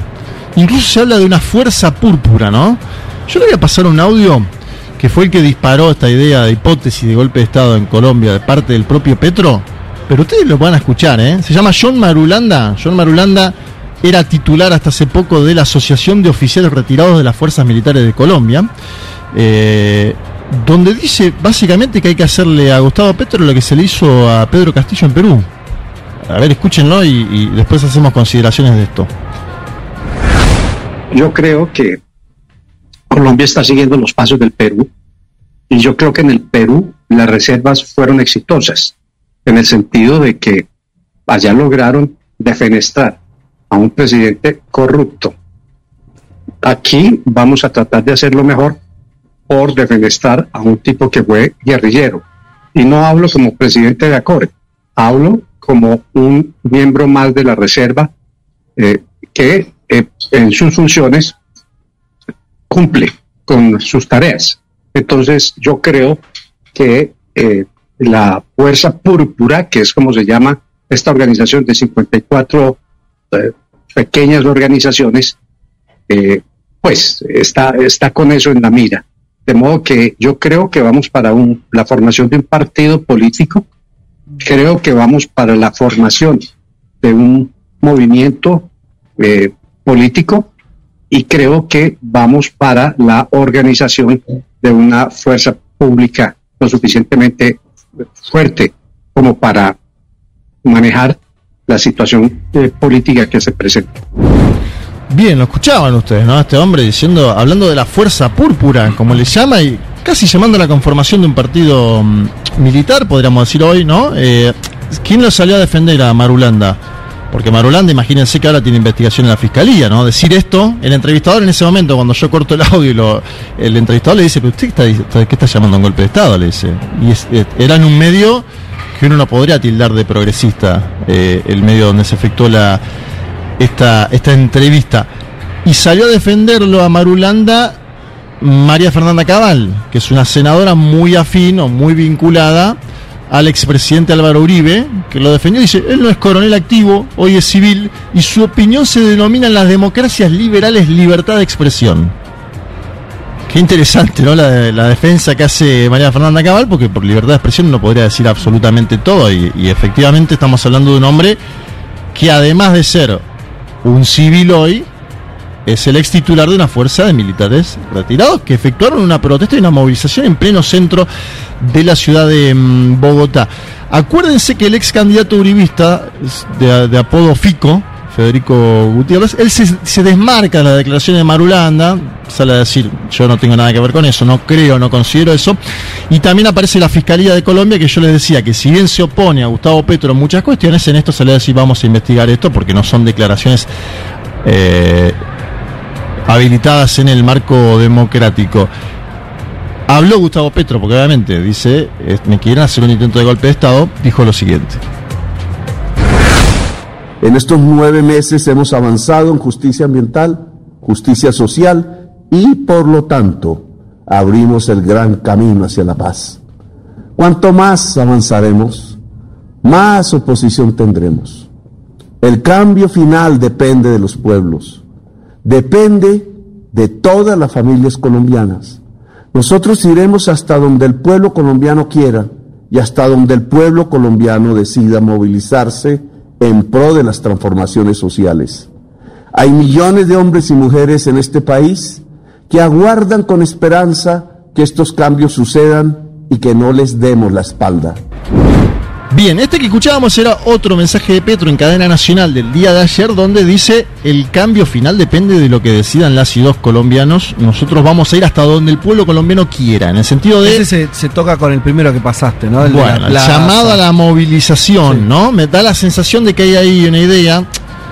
Yo creo que a veces por ahí está sobreestimando Petro la capacidad de movilización del pueblo colombiano. Y Es un- con- te iba a decir, es un problema si vos llamás mucho a la movilización. y la- o sea, se aparece, bueno, se aparece Sí, pero más o menos. dice- porque y- Colombia tampoco tiene una tradición muy fuerte. No, y cuando le entrevista Pepa Bueno le dice, ¿y cómo va a cambiar la movilización que usted pretende? Las fuerzas en el Congreso, claro. le dice. eh. y le dice, no, si hay mayor clamor, las y los parlamentarios se van a dar cuenta. Evidentemente le está jugando una interna, la de los partidos liberales y conservadores tradicionales de Colombia, pero él está creyendo que con una mayor movilización va a lograr un cambio en la agenda, ¿no? Legislativa y Eh, mayores eso, apoyos. Eso ya es un problema. Yo te sumo además que Colombia no tiene tradición de movilización política muy fuerte porque de hecho es un país que estuvo en guerra, que eso una de las características que tenía era la militarización también de las calles. Vos, Yo no, no, no, no tuve, lamentablemente no fui muchas veces, pero alguna vez eh, estuve en Es muy fuerte la- en- en Bogotá y Es re picante. Es un despliegue importantísimo de es la como, fuerza de no, te imaginas eh, decir, eh, che, hagamos, no sé, un centro de estudiantes cortando una calle. No, yo no es, estuve, no yo es estuve ese en la protesta de 2020 en Medellín, Sí. alcalde Quintero, que de hecho ahora responde a Petro, o respondía a Petro, ya no es más alcalde, entraron a militar al- a, mi- a reprimir a la universidad, adentro. Claro, adentro de la Sí, universidad. sí, sí, sí. Muy heavy. Porque se toca con lo otro, como decís, del lugar de los militares, que ahora profundizarás, pero digamos, el, lo otro que no hay que perder de vista es que los años de guerra conformaron un poder militar, que como vimos marcar, no tiene nada que ver con lo que pasa Claro. en otros países, porque fueron el actor central de una guerra que además ganaron. Pero Entonces, sin bueno, ir más lejos, en el gobierno de Duque, eh, ¿se acuerdan cuando estalla la revelación de revista Semana sobre las cloacas del Estado, donde básicamente había un- una, máquina de espionaje que espiaba el propio Duque? Y ahí había elementos del Centro Democrático, del Partido Uribe, que estaban eh, coludidos con militares. Y el presidente ni siquiera estaba enterado, lo estaban espiando a él. Y ahí sí tenías una estructura militar. O sea, ahí, digo, ya tenías hace unos años un poder paralelo en el Estado. Y era un poder paralelo al propio partido oficialista, esto, ¿no? Es interesante eso que menciona Juan en ese sentido. Se juntó Petro con generales y, y- y- y comandantes de las Fuerzas Armadas después de los dichos de Marulanda y hizo un discurso. A ver, hizo un discurso larguísimo sobre la historia de Colombia. Véanlo, me parece que está bueno el discurso. eh, y en algunas cosas, obviamente, le pega a los militares por su papel histórico. Pero también fue muy duro con la insurgencia del ELN. Que el otro paradójico es que el ELN es la otra fuerza insurgente que todavía sigue activa, porque no con la FARC se logró un proceso de diálogo que derivó en que la FARC conformen un partido político. Hay elementos que se fueron de la FARC, ¿no? Que siguen todavía en la lucha armada, pero el ELN todavía está en una mesa de diálogo. Sí. Y él, aprovechando estar con los militares, sacudió un poco al ELN. eh, y esto no cayó bien en el ELN. Bueno, es un puzzle muy complejo el de la lucha eh, armada colombiana, pero ahora sí vamos a escuchar el eh, audio que les prometía de Gustavo Petro hablando sobre los golpes de Estado y la movilización del pueblo. que como llegó por primera vez un presidente que en lugar de buscar cómo quitarle la tierra al campesino para quedarse con ella o entregárselo a sus amigotes y amigotas, la está entregando al campesino, se la está devolviendo. Entonces hay que darle golpe de Estado, dice uno de esos coroneles retirados. y se llama así mismo demócrata. Es decir, a burlarse de la decisión de 11 millones y medio de colombianos por la fuerza. Los golpes de Estado se resisten y se vencen con la movilización del pueblo.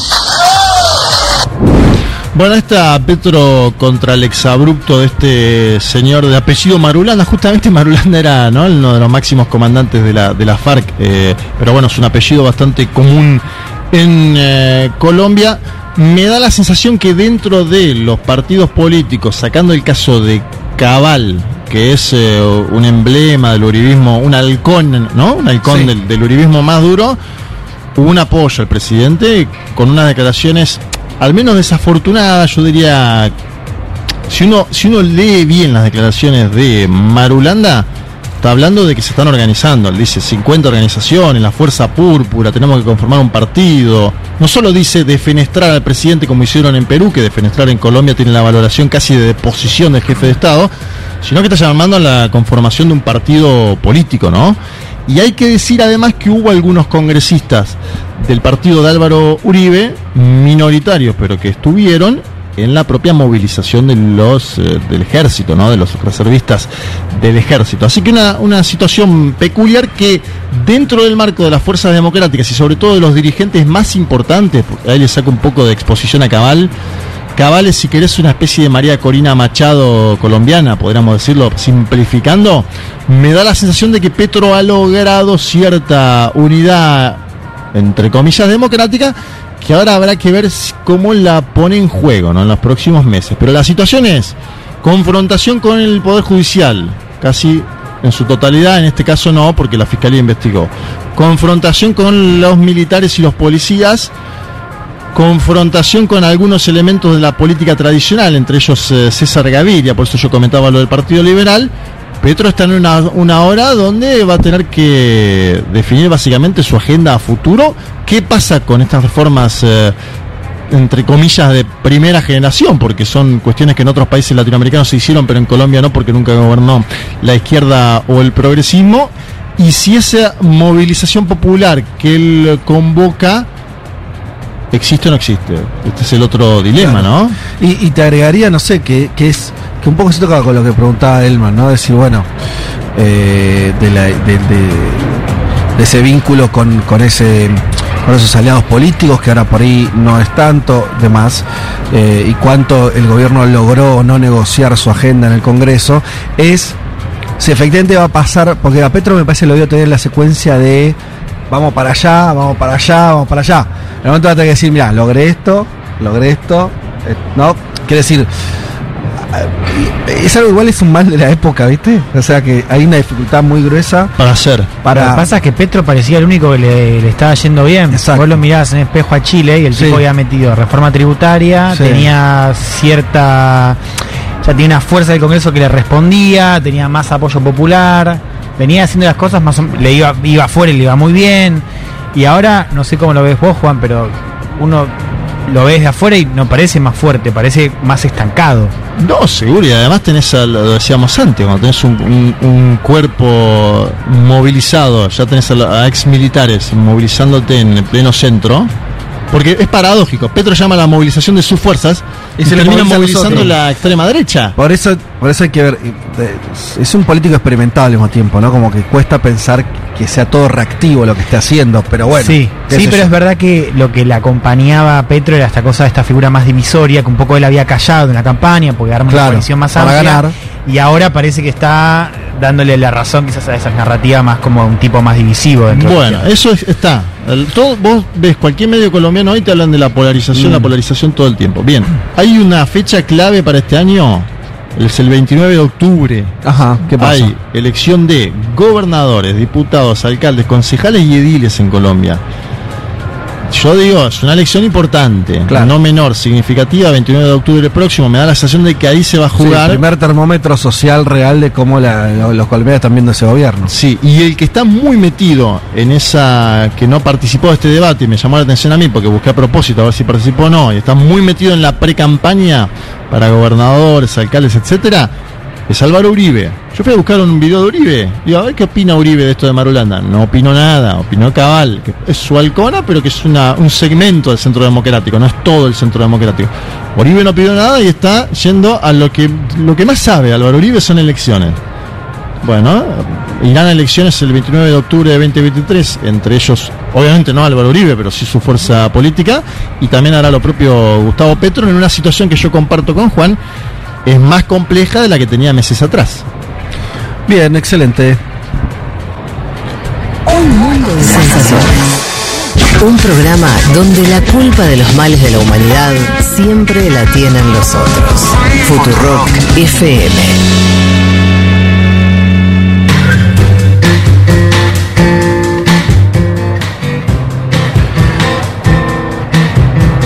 Como ustedes saben, Pablo 30 es quien arma la columna sobre la canción del mundo, este contenido que nos acerca todas las semanas a alguna canción, alguna música eh, de, de algún país. En este caso, casi obligado, diría yo, eh, esta canción del mundo, que a la vez es un homenaje. Eh, dice Pablo, hoy hacemos un especial a una de las artistas esenciales de la música latinoamericana. Hablamos de Rita Lee, quien falleció de cáncer de pulmón este lunes. Se le detectó al comenzar la pandemia y ella lo llamó Jair.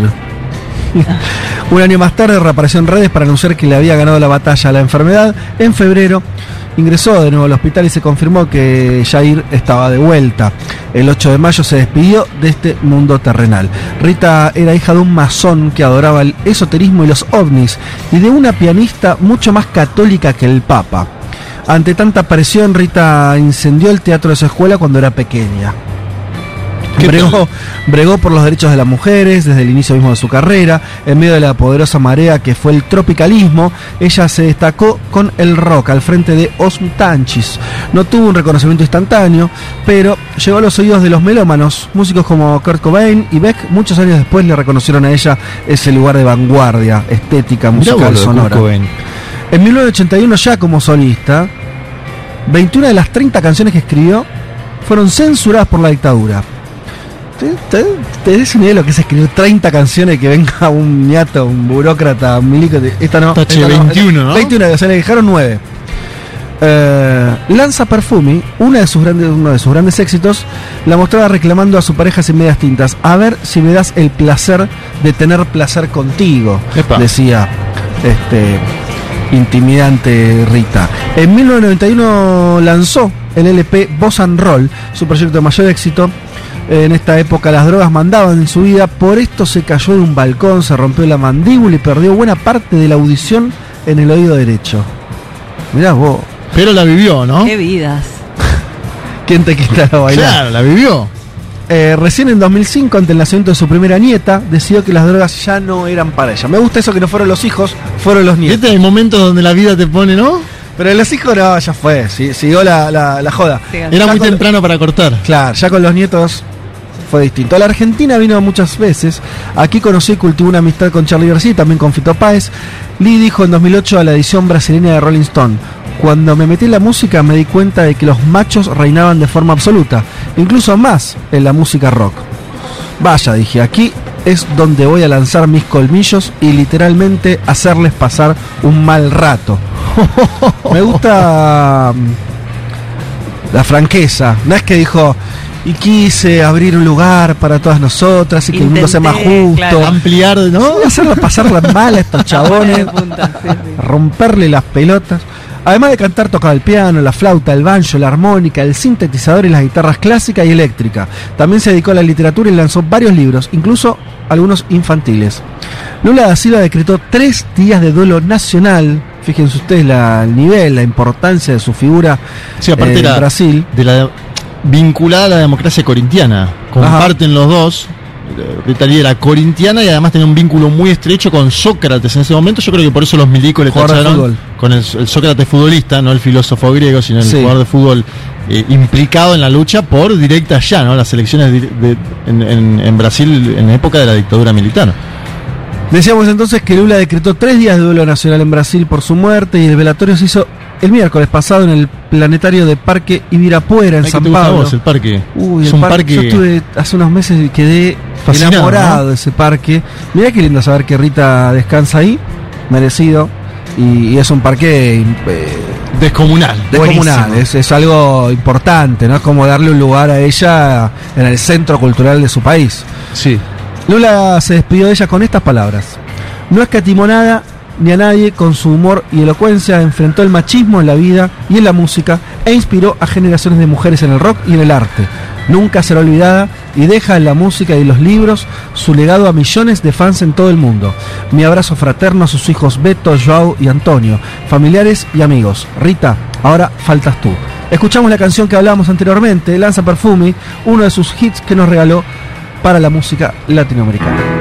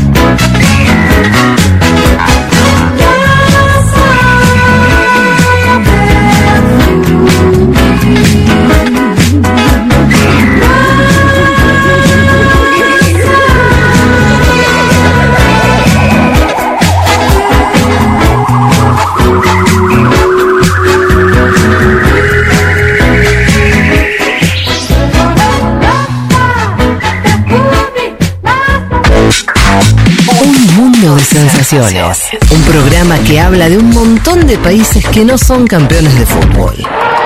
Futurock FM.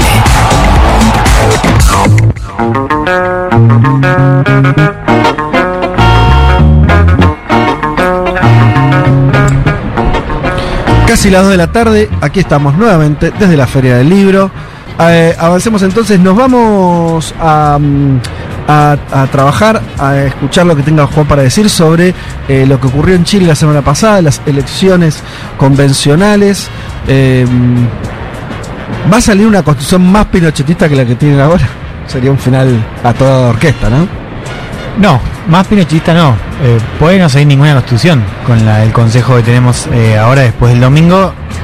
Es una columna analógica, porque es la primera vez que voy a hacer así con, con ah, qué papel. bien. Sin la compu y con papel. sin la gusta, ¿eh? compu, intentando Con un subrayar. Me gusta, ¿eh? Un Elman de Me los gusta. 80. Me parece que se, se queda, se- se, queda esta tendencia. Así hacía radio. Se hacía A ver, radio. eh, recordemos, hubo elecciones el domingo pasado para eh, elegir el nuevo Consejo Constitucional, que es el nuevo nombre de la convención que en 2021 se juntó en ese momento con 155 miembros, elegidos de manera paritaria, con escaños reservados para poblaciones indígenas. Bueno, en este caso, un órgano mucho menor, 51 personas, una sola persona de origen indígena. Se mantuvo de todos modos la democracia eh, paritaria. Pero en este segundo proceso después del rechazo eh, del 4 de septiembre de 2022. Repasemos un poco los resultados y por qué fue una buena noche para la ultraderecha. A ver. El Partido Republicano sacó, el de Cast sacó 35% y 23 escaños, es la primera mayoría. Después queda a la izquierda, donde estaba nucleado la coalición de gobierno llamada Unidad eh, para Chile, que sacó 28% y 16 escaños. No llega a tener poder de veto, por eso decíamos que era muy parecido a lo que saca la derecha, eh, o, o esta idea de no tener veto como no tuvo la derecha en 2021. La centro derecha tradicional, donde está el partido de Piñera, entre otros, saca 21% y 11 escaños, lo cual digo, ya eh, si vos sumás a la centro derecha con la ultraderecha, tienen ya una Mayoría. mayoría para establecer las normas que, eh, que quieran. Y después fíjate lo que queda atrás. La centro izquierda no llega al 10%, no tiene escaños, lo cual es un dato bastante ¿Qué fuerte. dato ese, Ah, no, tiene, no sacó un escaño No, de la centro no, la izquierda. centro izquierda, recordemos, ¿Y ahí fue. ¿Quién fue ahí? Bueno, el Partido Socialista fue con la izquierda. Ah, ok. O sea, el, el sector más conservador de lo que era la ex El concertación, PPD. el PPD, la democracia cristiana, Claro. no tienen representación. Qué Esto- declive de la democracia cristiana. Claro, ¿eh? esto era un tema porque se hablaba de una lista única, finalmente la centroizquierda decide ir afuera, bueno, les va mal. 5% Perdón, porque si ese sí. 10% hubiera estado eh, con la izquierda, hubieran ganado la elección. ¿No? Hubieran tenido más, más votos que eh, los republicanos. Claro, no sabemos por, por el tipo de distribución, pero los hubiese ido mejor. No sé si escaños, digo, pero en No, dice porcentaje, porcentaje, dice sí, 28 más porcentaje. 10, 38 y Sí, tuvieron 35. porcentajes, porcentajes. Nada de Claro. pero digo, hubieran, podrían tener un peso Sí, seguro. Eh, y con 5%, también sin escaños, sale el Partido de la Gente. Este dato también es importante Sí. porque el Partido de la Gente era la fuerza de Franco París, París. este candidato que salió tercero en la elección de 2021. ¿Cuánto había suerte- sacado París? ¿10? Eh, 10%, pero había sacado, eh, no, 15%. Bueno, entonces en perdió 10 2021. puntos, Perdió, perdió puntos. Parisi que, recordemos, era este tipo que basaba su mensaje en una cosa muy parecida a la de Milei contra la Sí. casta. Y con fuerte voto en el norte. Con muy, fuer- muy fuerte en el norte, había sacado 30 puntos en promedio en la elección presidencial. Y ahí como le, le- le fue mal. Ah, le fue mal en el norte 5 por- también. Sí, sí, sí, sí, sí, le fue mal. Lo que pasa es que eh, se lo comió Cas. Se lo comió Acá se lo comió Cas, eh, se, lo, se lo comió Parisi en el norte. Y este es el otro dato, eh, que es la cantidad de votos nulos y votos en blanco. Increíble. Nulos, más del casi 17%. Blancos casi 5. Si vos lo sumás, tienen 20%, lo cual ya entras al proceso con una buena cantidad de votos que son votos protesta. Una parte nulos, una parte blancos. Dos millones, ¿no? Son más o menos números. alrededor. Dos millones. Y a mí me llamaba la atención que es gente por ahí que no votaba antes. Claro, recordemos, eh, esta elección fue con voto obligatorio, que fue también lo que pasó en 2021. Antes Chile no tenía voto obligatorio, de hecho la entrada del proceso en 2020 tampoco fue con voto obligatorio. Uno supone que esa gente que antes no votaba, ahora va y vota en blanco o vota nulo. Hay también una buena cantidad de votos de la izquierda. La izquierda no estaba contenta con cómo se generó la negociación para este nuevo proceso. Mucha gente votó nulo. ¿no? Claro, pero ahí votar nulo es no querer que se modifique ningún texto que siga la, la vieja constitución. Esa es una manera de decirlo, otra manera es no querés que sea esta constitución. O sea, se rechaza el proceso. Sí, digo, en términos prácticos anterior, queda, queda claro. esta. Lo que pasa hoy en Chile es que la idea que flota en la izquierda es que esto puede ser peor. Entonces, ¿para qué vas a validar un proceso que puede quedar un texto peor? Peor, ¿por qué? Y porque tenés, o sea, hoy la convención es una convención liderada por la ultraderecha. Ahora después te voy a contar quién, es- quién es el, quién fue el tipo más votado. Eh, ya te adelanto, es un tipo del Opus Dei, para entender un poco también la dirección que va a tener el Consejo. Yo de todos modos no, no creo que sea el mismo texto. Eh, ahora vamos a comentar cuántas El- chances de el éxito mismo hay. texto que qué. Que, la- o sea, que, que quede una, un texto como el del 80, el, como la de Pinochet. O sea, igualmente va a haber un nuevo texto. Va a haber un obviamente. nuevo texto. Sí, y El depende es, pues, que, puede, que se puede estar, si la derecha tiene eh, mayoría absoluta entre y sobre todo la ultraderecha la que más votos tiene, puede haber hasta qué punto habrá algo más regresivo que la actual constitución.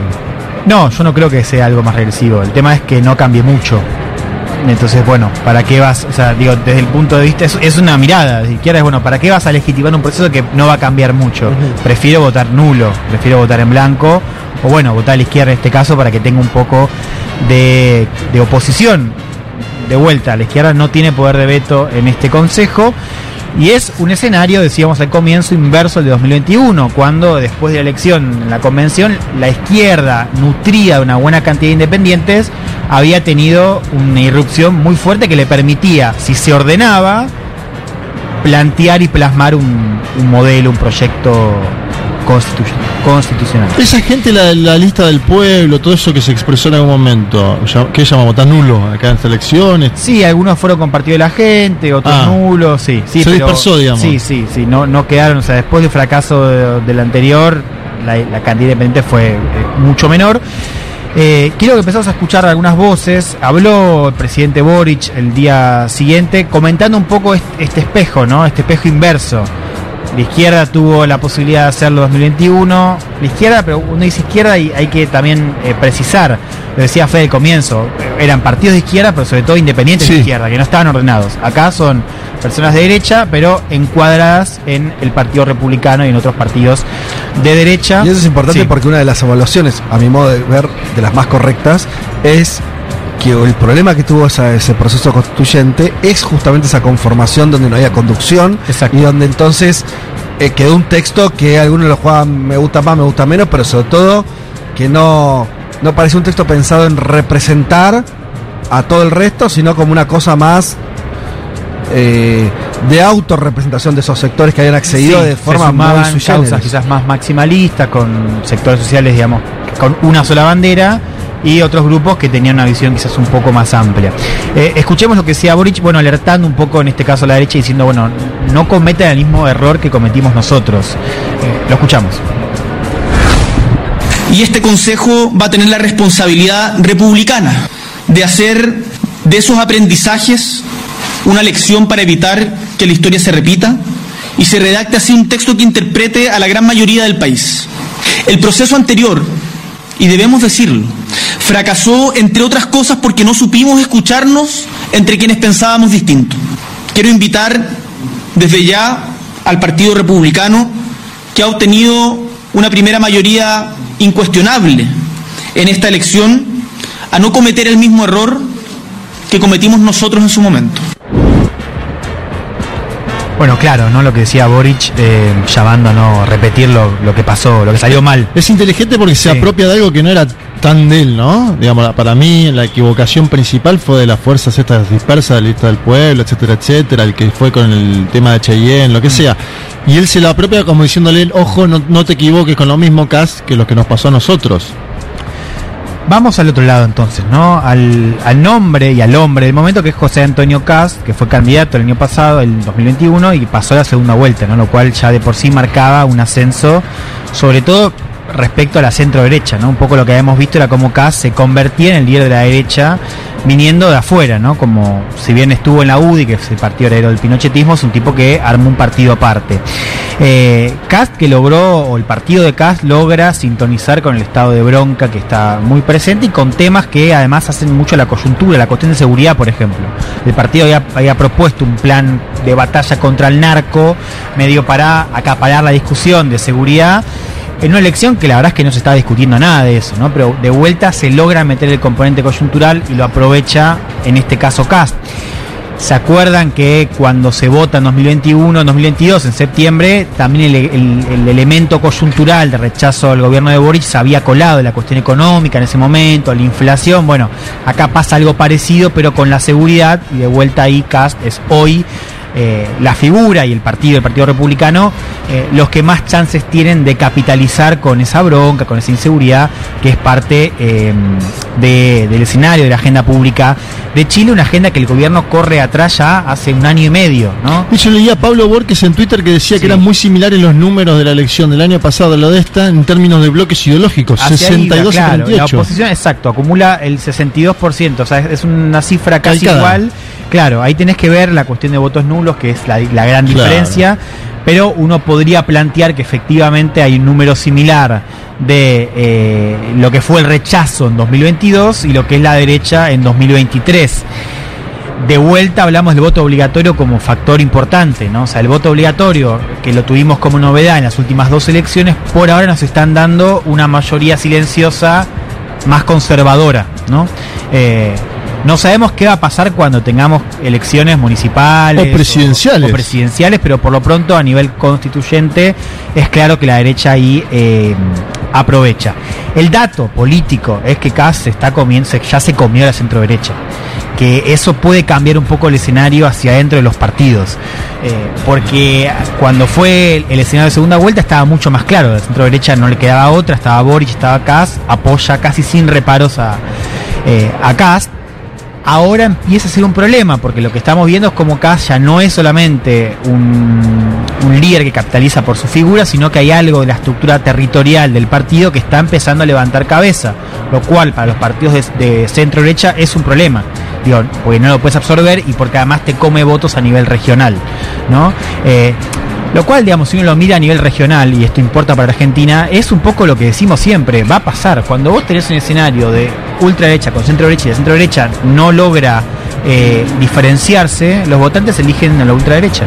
Pasa en todos lados y va a pasar acá, digamos, si no se si no cambian la fórmula rápido, digamos. Pero pasó en eh, Brasil, pasó en los Estados Claro. Unidos de América. Siempre la extrema derecha comió a la, a la derecha.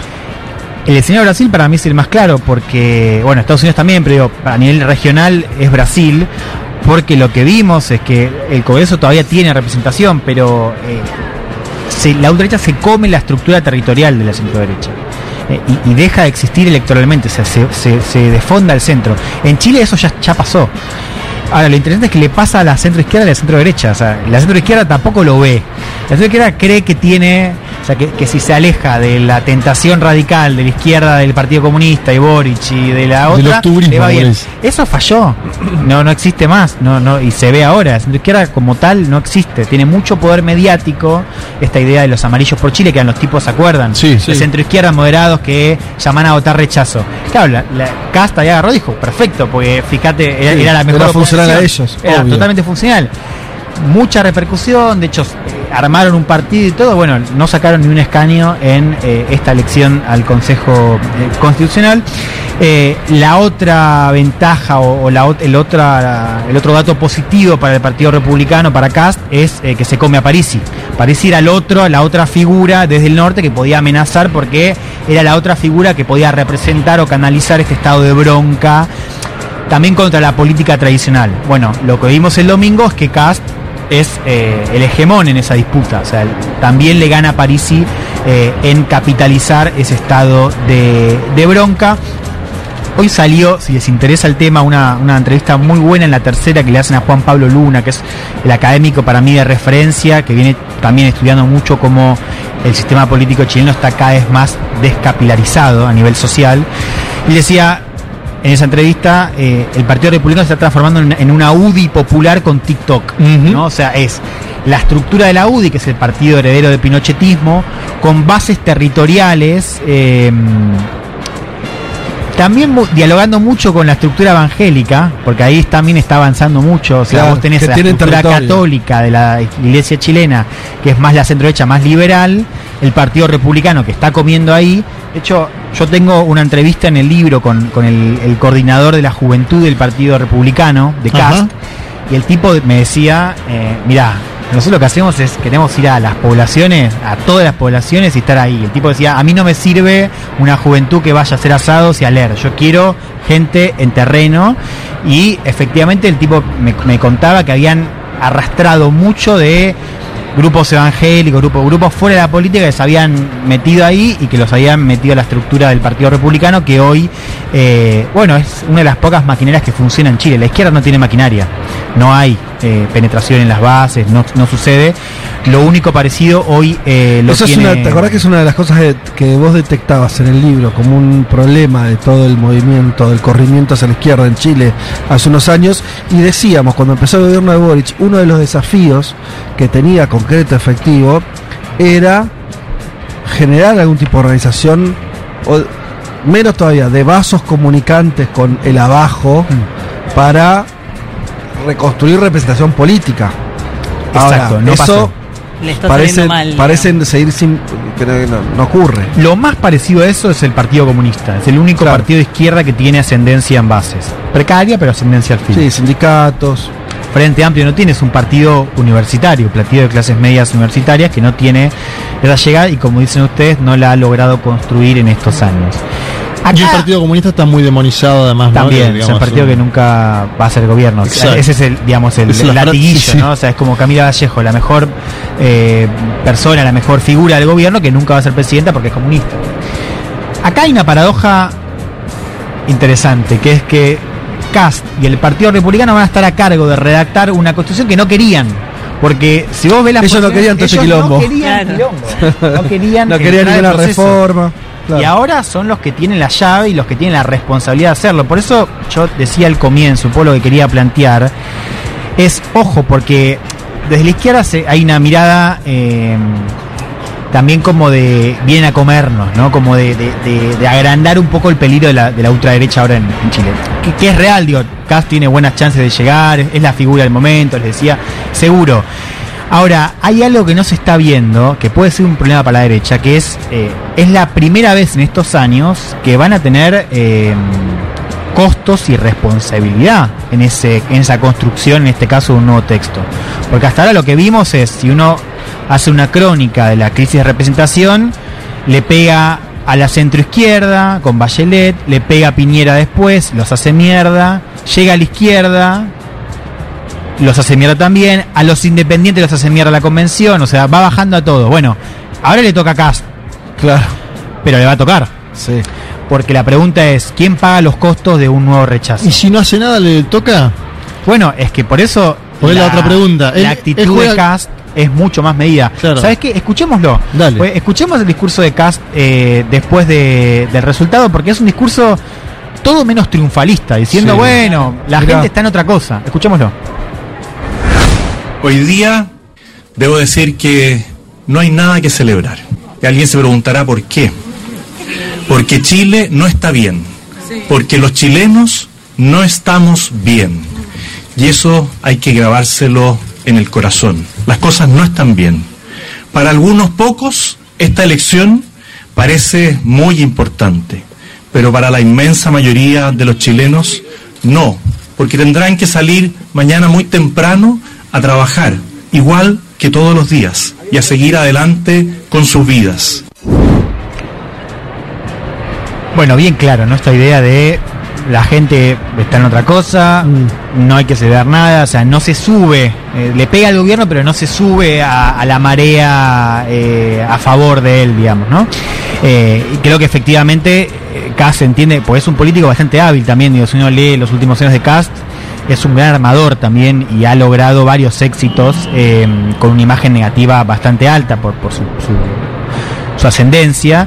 Eh, y sabe, entre otras cosas, que el pueblo ascendencia chileno. No, aria. digo, su, su literal. Alemana. Eh, no, no, de hecho, el hermano tiene. está- Esos son- Bueno, el padre fue neonazi, fue, fue nazi, El boludo, padre soldado nazi. tenía el libreto y todo. Sí, sí, fue, fue nazi.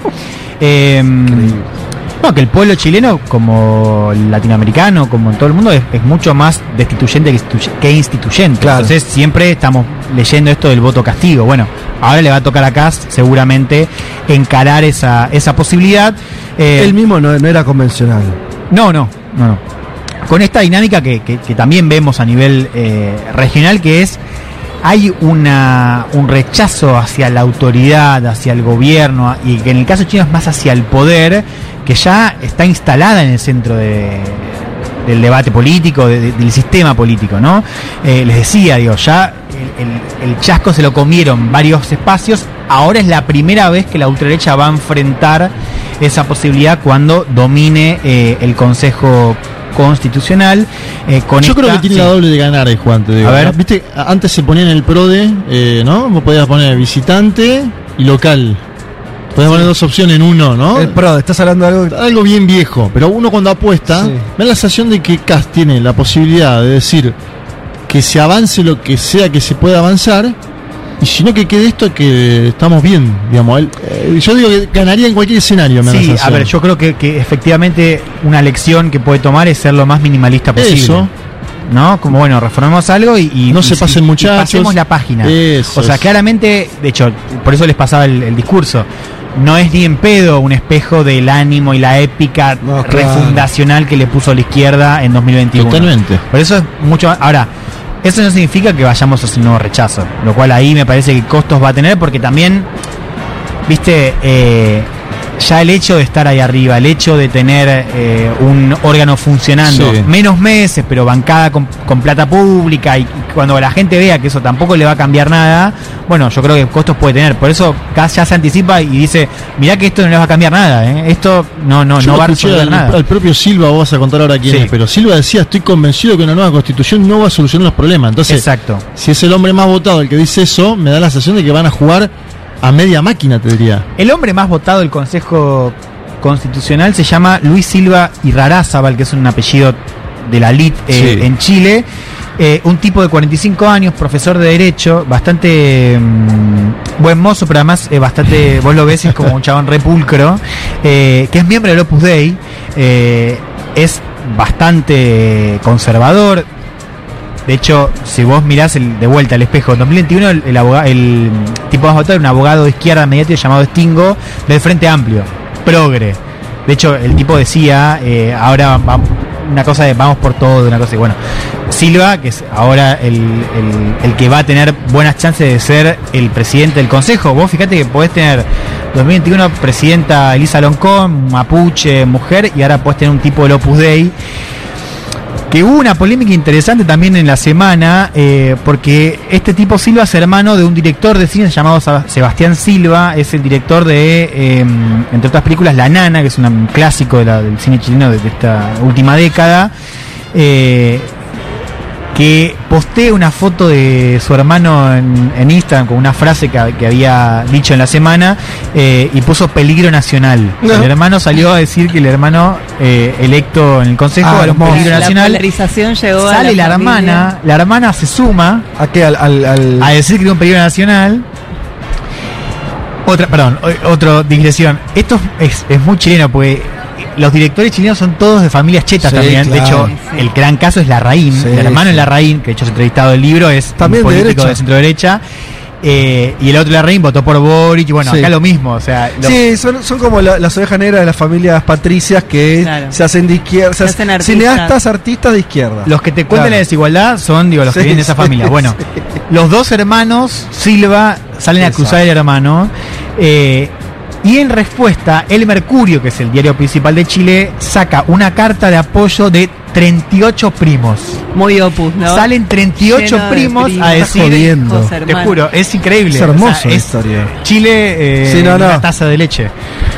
O sea, es eh, la, la respuesta es una, una solicitada de 38 primos llamando a apoyar al hermano ¿Cómo tenés consejero 38 en primos? el Bueno, Mercurio. del Opus, ¿no? Y Tenés- son tenés más de 38 nueve primos. hijos. Eh, lo peor es que son más de 40, se quedaron cortos. Bueno, Hay dos Eh, algunos. ¿Quiénes son esos dos que nos firmaron? Este- Otras es- ovejas negras. Sí, y, y quiero cerrar con esto, me quiero meter eh, en, en la cuestión del contenido, porque ah, recién charlábamos esto de, de hacia dónde puede ir la, la constitución.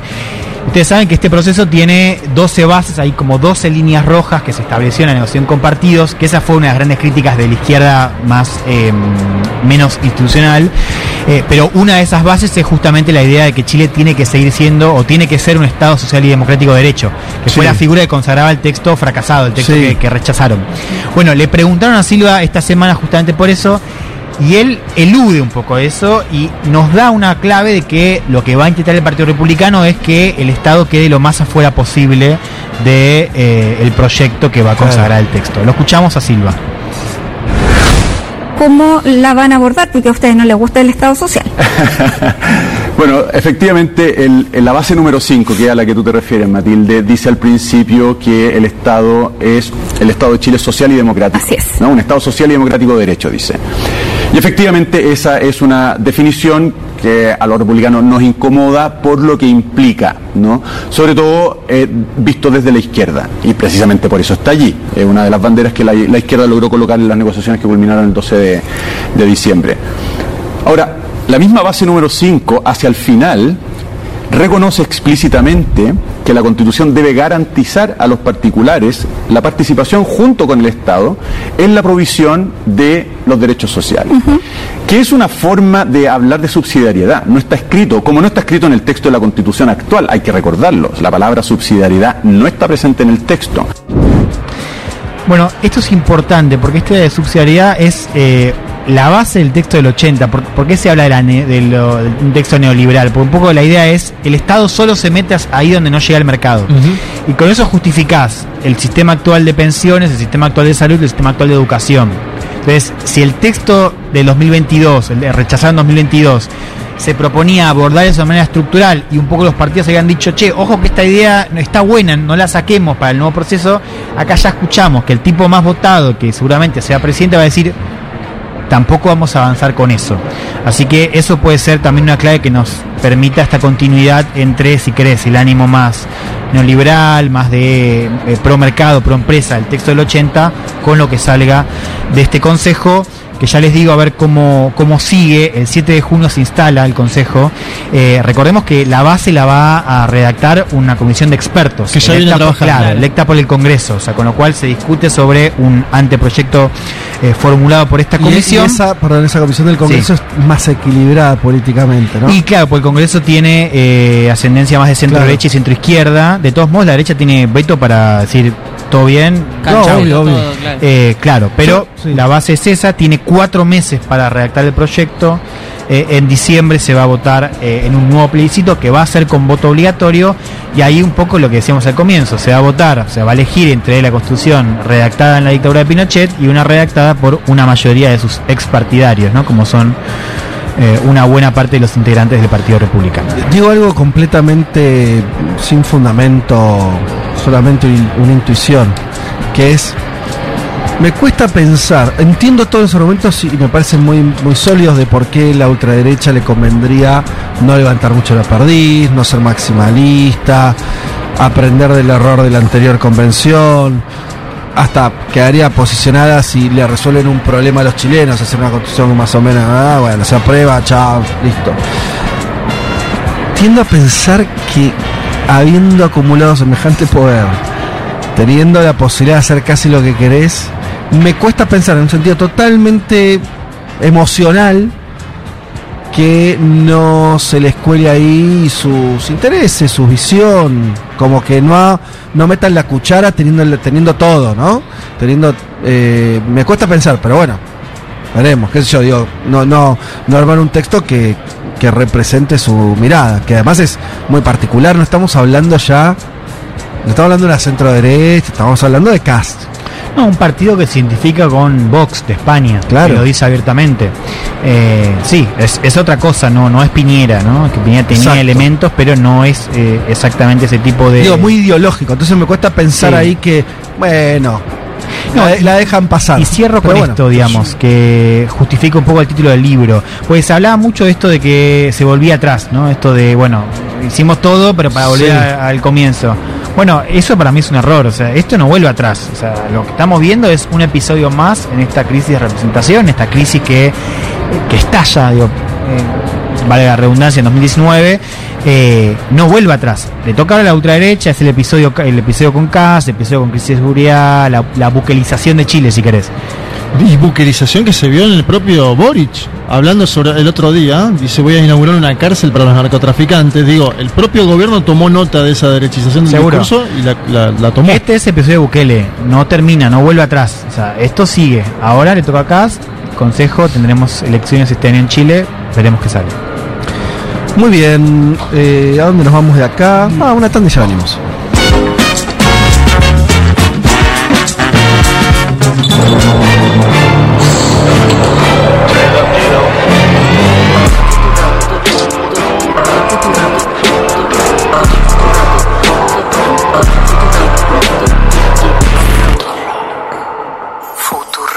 Así es la vida. Radioteatro en 30 segundos. Soy tu padre. ¡No! ¿Y tu hermano? ¿Qué?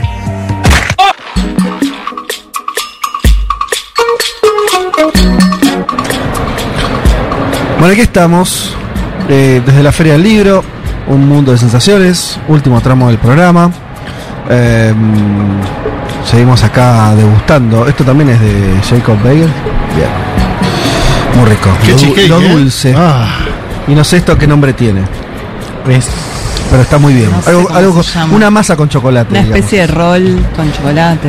Eh, bueno, nos queda hablar, hablo, estamos eh, se siga acercando gente, a la cual saludamos, invitamos a quedarse. Eh, vamos a hablar en este último bloque sobre justamente literatura latinoamericana. Exacto. Eh, ¿Por dónde querés arrancar, Male? Bueno, vamos a empezar esta columna de Mundo Expandido el día de la fecha, hablando de literatura justamente con la excusa de estar en, la Feria del Libro.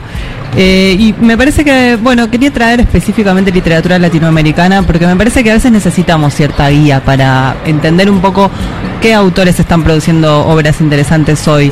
Eh, mencionaba al principio del programa que muchas veces eh, accedemos a libros actuales de escritores o escritoras latinoamericanos a partir de editoriales españolas, como que damos toda la vuelta, ¿no? En vez de que haya editoriales argentinas publicando a países de la región, llegamos una vez que ya España los descubrió, los publicó y nos lo importa. Muchas veces llegan incluso libros Claro. caros e importados de autores chilenos.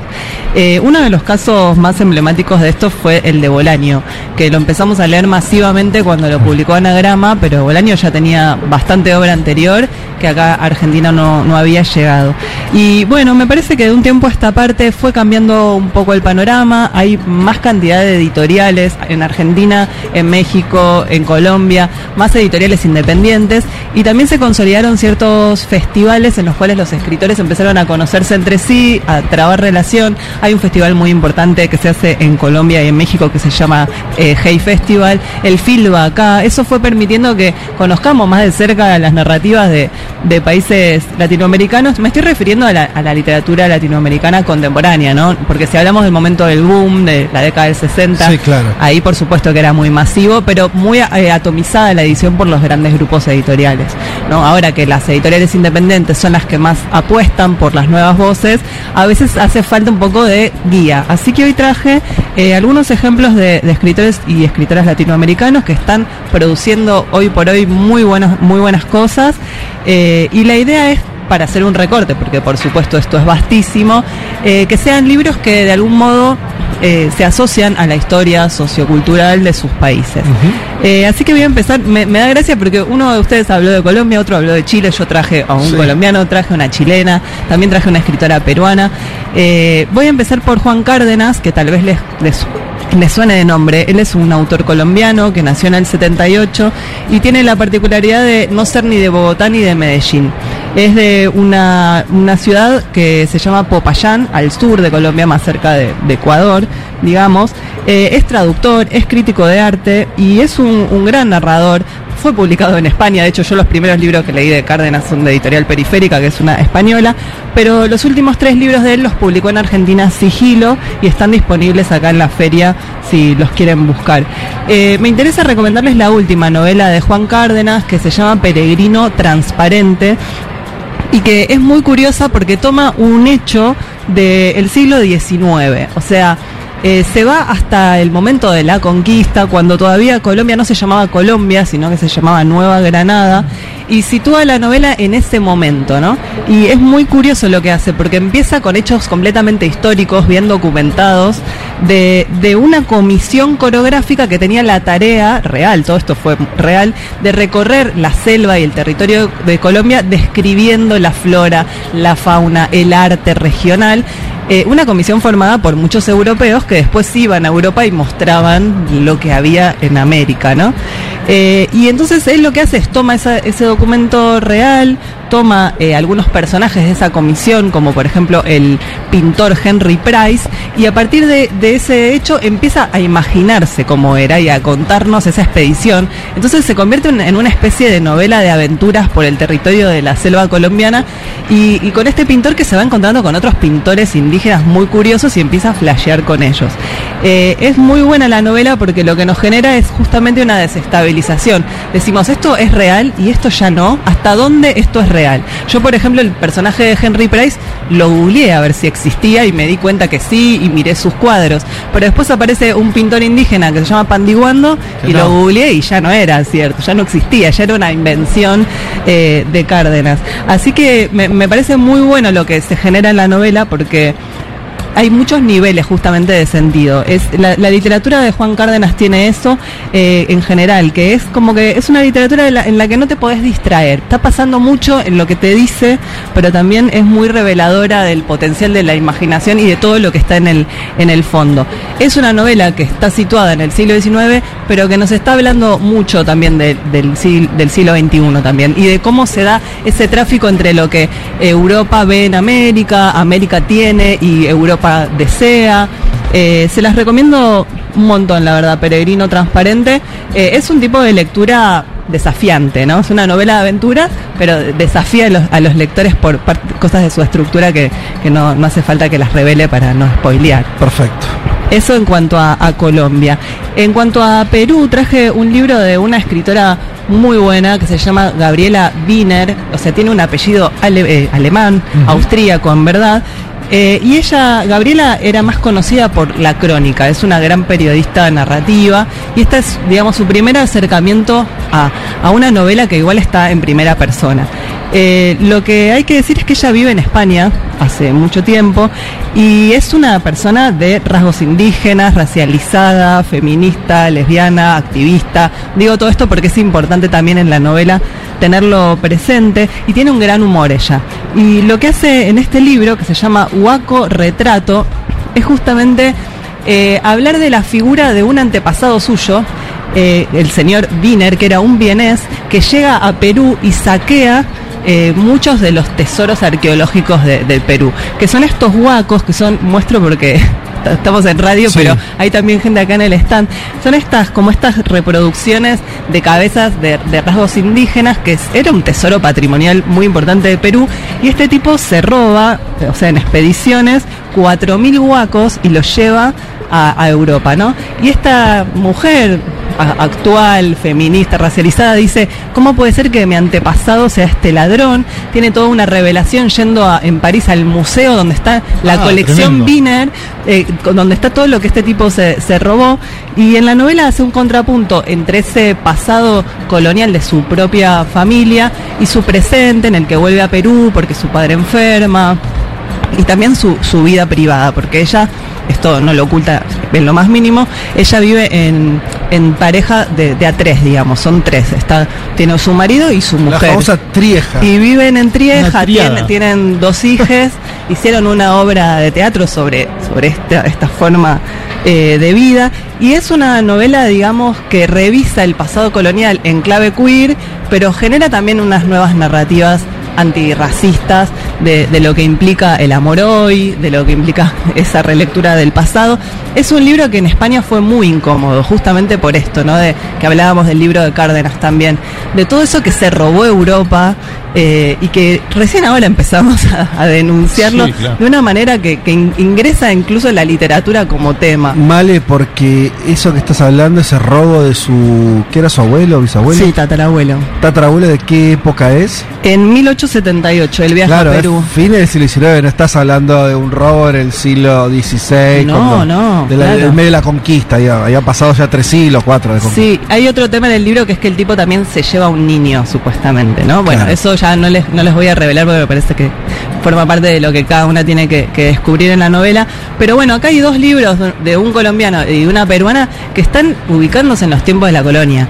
Digo porque a veces, muchas veces, eh, se dice que la literatura contemporánea está muy asociada al presente y a contar qué te pasa en tu vida. Ajá. Y acá están yendo al pasado y Claro, están la- estas dos novelas son Sí. novelas que anclan en, en hechos históricos. en hechos Y- completamente y, similar parecido en el tiempo. También, ¿no? El anterior habías dicho que también era de. Sí, sí, de 1850 más o menos, la casi la comisión época. coreográfica. Sí, este es Guaco Retrato de Gabriela Wiener, sí la publicó una multinacional, la publicó Random House. De hecho, el libro sale en España, tiene un éxito rutilante en España, eh, agota muchas ediciones y acá no llegaba el libro. O sea, solo te lo podías comprar por ebook hasta un año más tarde que la editorial dijo, che, sí, si le fue también en España, vamos a hacer una impresión local. Así que se consigue también ahora en, en Argentina. Bueno, paso a, a una autora chilena que estuvo en la feria, de hecho estuvo hace pocos días acá, eh, tiene varios libros publicados, se llama Nona Fernández, vos Juan seguro la, la leíste. Una que fue invitada de Boric eh, personalmente a la Asunción. No, de, las, de las más cercanas de, de los- de la generación de escritores que narraron los 70, ¿no? Exacto, sí. Bueno, es toda la, la narrativa de Nona Fernández está completamente atravesada por la historia reciente de Chile. Ella nació en el 51, o sea que es de la generación que creció en dictadura. Eh, es escritora, pero también es actriz, es guionista y es muy chilena, en el sentido que Chile es la excusa de su literatura permanentemente. Eh, sus obras se sitúan en, ciertas reivindicaciones, en el archivo, muchos de sus libros parten de- del archivo eh, y sus tramas están como bastante llenas de cargas simbólicas. Pero todo esto no es una, no, no estoy hablando de que sea una literatura panfletaria, sino está muy cargada de poesía también, ¿no? Eh, ella, por ejemplo, en, en dos libros que traje, que uno se llama Mapocho y otro La Dimensión Desconocida, eh, vuelve sobre hechos puntuales de, por ejemplo, los 70. Ma- el Mapocho es un río, Un que, río, que claro, atraviesa sí. Santiago, que en un momento era muy caudaloso y era un poco como el chivo expiatorio de todo lo que la ciudad quería esconder. Eh, y ella para esta novela, aparte de una fotografía en la que a, a fines del 73 se ven tres cadáveres arrojados al Mapocho y empieza a, bueno, crea una ficción, pero a partir de esos datos reales de- del Mapocho como, como donde es el lugar en el que se arrojan todas las historias no contadas, la basura, lo que se extirpa del relato oficial y se quiere esconder. Eh, y es bastante, pues, eso, conmovedora porque revela las muertes, las desapariciones y las violencias que también un río, digamos, se lleva, ¿no? Eh, y de qué manera volver a, a hacer entrar eso eh, al relato de la, de la memoria colectiva. Y el segundo libro que traje es de 2016, también de Nona Fernández. Eh, ganó por este libro un premio muy importante en la Feria de, México de Guadalajara, el premio Sor Juana. Es una novela bastante híbrida. Se llama La Dimensión Desconocida y también parte de un hecho histórico muy flashero, que es eh, que en 1984 un tipo del Servicio de Inteligencia de Pinochet, un asesino, torturador, se arrepiente, entre comillas, y decide dar testimonio crímenes de- a los que había formado parte. Entonces eh, aparece en la revista Cauce, que era una revista de oposición, y la busca una periodista puntual llamada Mónica González y le da una entrevista muy larga, que de hecho está la entrevista entera en internet, contándole todo. Y la novela, aparte de ese relato, con nombre y apellido, digo, todo esto no está tan ficcionalizada la premisa, después lo que ella hace sí, eh, se pregunta un poco qué hacer ante estos relatos. Ese, ese tipo es un héroe por haber dado datos que después nadie más dio, o es un villano justamente por ese pasado. Es como genera esa incomodidad sobre la historia eh, de una manera bastante interesante a nivel narrativo, porque aparte ese tipo después, a partir de esa periodista, logró escaparse y hoy por ahí no se sabe dónde está, ¿no? Como lo ampararon en algún punto. Eh, así que bueno, me parece que esta también es una novela curiosa sobre el pasado reciente. Nona es una interlocutora de, de Boric. Estuvo en la feria, eh, leyó, fue muy conmovedor lo que hizo. eh, hizo una charla magistral sobre el Palacio de la Moneda. Entonces mostró Ah, una, una imagen de uno de los bombardeos, o sea, en septiembre del 73, y empezó a hablar de cómo ella tenía casi la misma edad de esa foto. Y, bueno, fue hizo como una especie de performance, porque al ser actriz también tenía una cosa escénica muy impactante a la hora de, contar cómo eso fue habitando la memoria popular y la llenó de espectros, ¿no? ¿Dó- ¿Dónde están todavía esos espectros? Bueno, están muy, muy vivos al parecer en la ultraderecha, ¿no? Como contaba recién, recién Juan. Yo les recomiendo mucho a Nona Fernández, tiene muchos libros publicados acá, algunos en Random House, tiene tres en Eterna Cadencia y tiene dos en una editorial chilena que se llama Alquimia, que se consigue en librerías argentinas también. Que está acá también. Está acá en un stand de, eh, de Big Sur, así que me parece que es- esta es una que tenemos muy a mano, digo, es alguien que vino varias veces y que, y que podemos leer. Bueno, iba a traer un- una escritora mexicana también, pero me voy a dejar México por una columna porque la verdad que hay bastante para decir Hay de la, de la literatura mexicana en relación con la realidad mexicana. Así que dije, o sea, dije, bueno, venimos de una semana en la que Argentina, un escritor argentino ganó un premio Pulitzer, que es curioso lo que sucedió. A ver cómo es eso. Y dije, bueno, lo voy a traer un poco para, para que lo discutamos. Eh, digamos, lo ganó un escritor argentino que se llama Hernán Díaz por una novela que se llama Fortuna, eh, que él la escribe en inglés. En inglés se llama Trust y es una novela que no se sitúa en el presente. O sea, justamente para mencionar a qué hecho se refiere, no se refiere a ningún hecho argentino, lo lamento. Justamente gana un premio norteamericano porque habla de la década del 20 y uno de sus hechos centrales es el crack del 29. Es una novela sobre el capital financiero, no sobre el dinero. De hecho, yo lo entrevisté a Hernán Díaz y él me decía, no encontré novelas sobre el dinero, yo encontraba novelas sobre la vida de los ricos, la vida de los aristocráticos. Entonces yo quise escribir una novela sobre el capital financiero y el dinero en la sociedad norteamericana. Eh, es muy buena la novela, realmente. eh, pero nos llega traducida, nos llega traducida por anagrama, traducida por un español, no por un argentino, pero igual no suena española la novela. Eh, y me parece muy interesante porque él es un argentino que creció en Suecia, que estudió en la UBA, recibió la carrera de letras, hizo un máster en Londres y vive en Estados Unidos hace 25 años. Cuando él saca este libro, eh, Obama lo pone por las nubes, dice esta es la novela del año. Ah, mira. Kate Winslet compra los derechos para HBO para protagonizar la miniserie del libro y ahora gana el Pulitzer. O sea, Le fue bien a Flaco. la verdad que sí, le fue muy bien, pero justamente por ser alguien que está hablando de, unos hechos históricos que no tienen nada que ver con nuestro país. Me interesaba traer un ejemplo, un contraejemplo, digamos. Eh, yo siento en algún punto que él escribió la gran novela norteamericana sobre el dinero siendo un argentino, ¿no? No, y con un nombre y apellido que es el futbolista, Hernán Díaz. Pobre, la- le hacen cada chiste con, con eso, im- imagínate. Pero es muy arrilobanco muerte, se escribió todo eso en inglés, pero se llama Hernán Díaz. el Hernán Díaz, y vos lo escuchás y habla en rioplatense, ¿no? Sí. Es que, Pero em, cursó la facultad de causa y se fue. Sí. ¿no? Filo, en Puan. Sí, sí, se fue, cursó en Puan, fue profesor, llegó a ser profesor en Puan y después hizo un máster en, en Londres. Y recién ahí se y fue. recién ahí se fue, hace 25 años igual que vive en Estados Claro, que Unidos. tiene 60 más o menos. No, tiene 50 49. ¿Es del, es del, ¿No te dan las cuentas?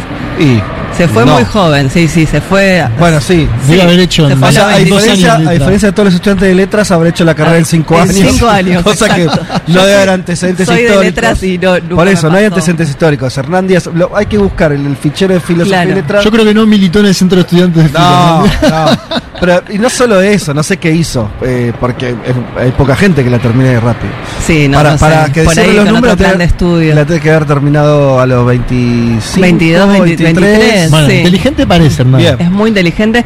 Su novela yo la recomiendo mucho. Eh, tiene algo muy curioso que. No, vos sabés, que- vos decías si me hacía, se hacía ruido, no, no sé. A mí, eh, toda la, lo que contaste, me estoy enterando recién de la existencia de, de Hernán Díaz y esta novela. Con los tres datos que nos contaste, a mí me hace, me, me parece como esa gente que, que va y que conquista un espacio que a priori no era para él, ¿viste? No, no, no me, digo, no me genera ningún ruido. Eh, me parece lógico que la escriba en el idioma si hace 25 años que Sí, vive ahí, qué sé yo. Bueno, Eh, ¿sabes qué? Digo, me, me cuesta, pero esto no es algo de a favor o en contra. Me resulta más eh, cercano pensar esa experiencia y a mí lo que siempre me cuesta, no lo critico, me cuesta entenderlo y hay tal vez más ejemplos de artistas, sean escritores o músicos, que pueden desarrollar. Mirá el ejemplo que te voy a poner: Atahualpa Yupanqui. Gente que puede durante 30 años hacer vidalas en París.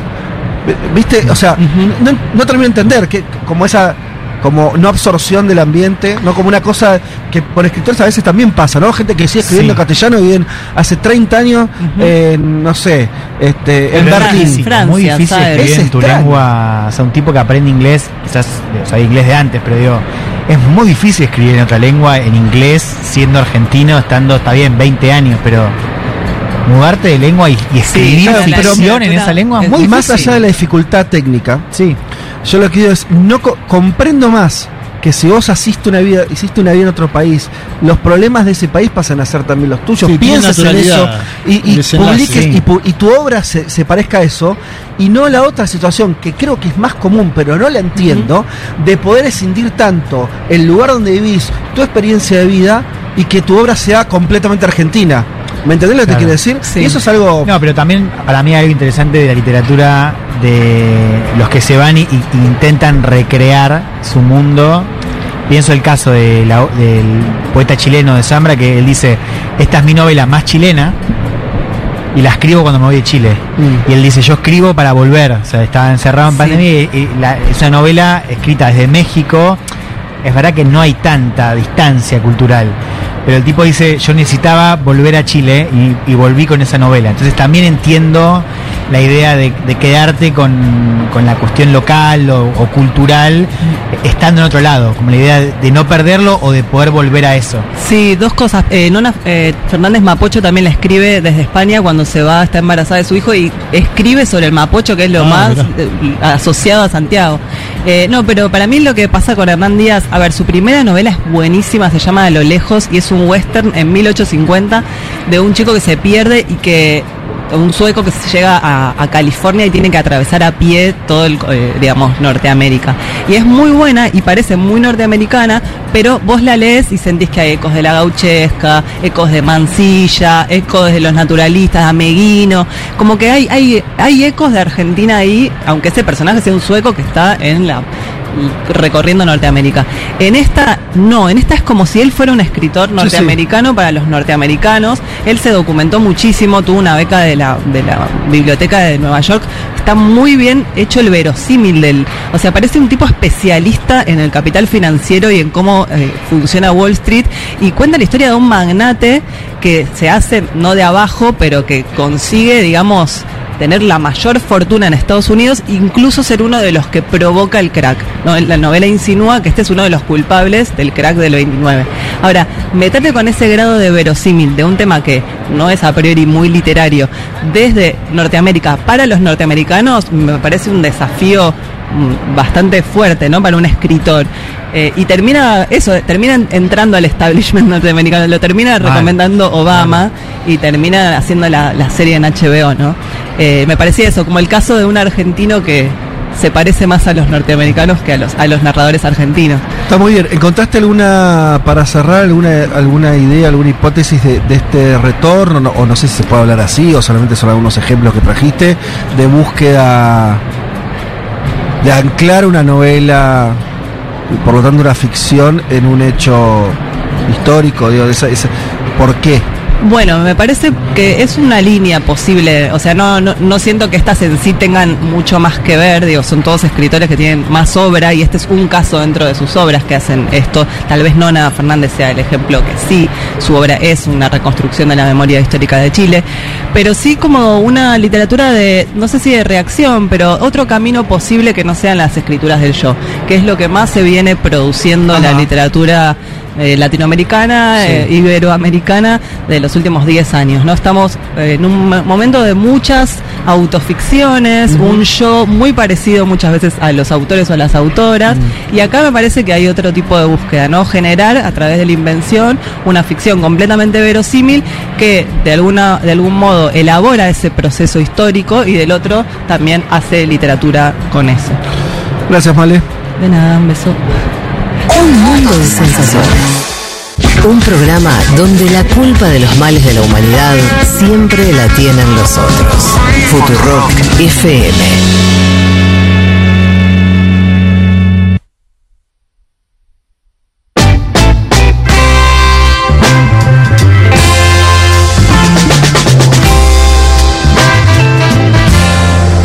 Bueno, y aquí ya para cerrar este mundo de sensaciones especial desde la Feria del Libro, eh, últimos comentarios, últimos mensajes de oyentes, vamos a ir por acá, nos escribe Patricia, hola chicos, la escritora Agota Christoph llegó refugiada a Suiza a los 20 años desde su Hungría natal sin saber una palabra de francés, con los años creó una obra en esta lengua maravillosa, un poco haciendo alusión al libro de Díaz. Esto lo relata en su libro autobiográfico La analfabeta, no se pierdan su libro, sobre todo Klaus y Lucas. La amo a Gota, Claro. como Maini. Maini también la ama. Klaus es y una Lucas. genia total a Gota. Eh, algo que me llamó la atención de la noticia. El tipo ganó el Pulitzer que otorga la Universidad de Columbia y él es docente de la Universidad de Columbia. No, no es docente, es el editor de una revista académica de la Universidad de ya Columbia. ya pero bueno, estaba buscando sí, el tongo, sí, ahí. ¿viste? che, pero para. Además, el, hay algo que me llamó la atención, ¿viste? No, estaba queriendo decir. Eh, que ahí- su novela anterior fue finalista del Pulitzer también, o sea, ya había estado ahí. estaba ahí, sí. se la había pegado en el palo Sí, y ahora sí, metió el gol. Eh, Pueden repetir el nombre de la escritora chilena que se me pasó y me resultó interesante, dice Analía. Nona Fernández. Ahí está. Te amo, Male. Eh, hermoso escucharte y los temas que traes, dice Victoria Marheim. Así que te Bueno, gracias. traslado el saludo. El amor. Y después, muy a pesar de Julia Mengolini. Sigue, ¿no? Los mensajes del hostel. ¿Cómo está el hostel, eh? Lo del hostel. Ya se agotó, ¿Avanza? se agotaron las Hola. Futurock, eh, por aquí día jueves, super feriado, no sé dónde nos escribe. Día de cosecha de flores. Mirá qué Ah, lindo, bueno. ¿no? Hay Eh, fotos. Hay fotos, pero no está bajando. Está, ¿El eh, hostel permite eso? no sabemos, vos ¿Qué estás tipo de flores asumiendo que está? son un tipo de flores Claro. especial, por ahí son rosas. Por eso la que tiene Mujica en la chacra. Sí. Vamos Vale. con el hostel desde el sur. eh, alienta acá. Eh, desde Catamarca sí al hostel. eh, eh, nos llega también. Eh, ¿Qué dice? Ah, bueno. Queriendo la del hostel o el del hostel de Congreso, dice hasta Ah, cuatro, ese te quiere ya hasta abrochar, cuatro eh. personas. Este ya quiere hacer negocio. Eh, bueno, eh, hay alguien acá, Guillermo Aguirre, que dice: Amigos de un mundo, ayer estuve en la feria y me traje este morso ejemplar para Corrientes. Y es la tapa del libro de Elman, de Nada será Nada como será antes, el libro sobre eh, Chile que escribió Juan. Eh, para los que nos están viendo acá en vivo en directo a la feria, vamos a mostrar el libro. Mostralo, mirá. Nada será como antes. ¿Hacia dónde va Chile? Es un libro de crónicas. Eh, Juan estuvo cinco meses. Cuatro. Bueno, digamos seis meses. Seis meses Un año, un año. no, cuatro meses recorriendo Chile de, de- de norte a sur, haciendo entrevistas y eh, hablando con mucha gente y, y producto de ese trabajo, este libro que recomendamos y el amigo Guillermo eh, nos dice que entonces se llevó un ejemplar para Corrientes. Genio, Guille. Eh, así que bueno, muchas gracias. El hostel de Futurock para dar pelea contra la gentrificación. Ya le empiezan rápidamente los Ideología. oyentes le dan, le dan ideología, le dan este Marco teórico. marco teórico al proyecto y el aumento de alquileres y especulación que hace Airbnb, que un poco Sí, lo dijo acá Malena. lo decía Malena, así que ya tenemos eh, lo- el problema de estas cosas es que ya ahora ya hay ya hay un deber político Ahora ya acá, ya hay, ya hay una necesidad de que de Lo pide la comunidad de marco teórico e ideología, listo.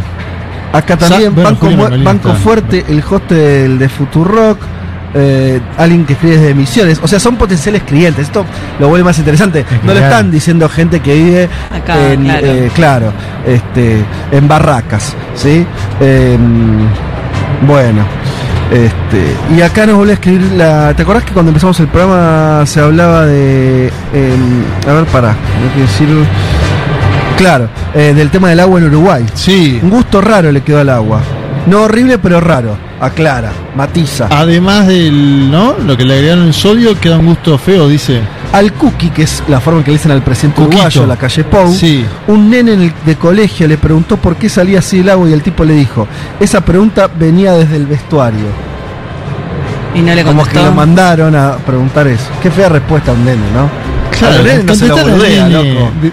Seguro que alguien le dijo al nene, che, preguntale, que puede ser, pero, pero le contestó, no, claro. Bueno, fin. hay un problema que es la sequía. Bueno, muchas cosas. Eh, me parece que es momento de cerrar, ¿no? ¿Qué te parece? Eh, de paso, cer- cerramos el programa. Eso.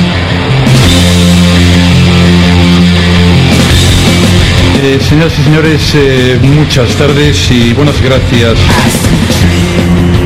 Quería, por eso lo hice de esa manera desordenada, saludar y felicitar a quien nos estuvo operando el día de hoy, que no es nuestro operador habitual, que se quedó en la radio porque operando el programa de la mañana. En este caso estuvimos acompañados por Juan Manuel Portela.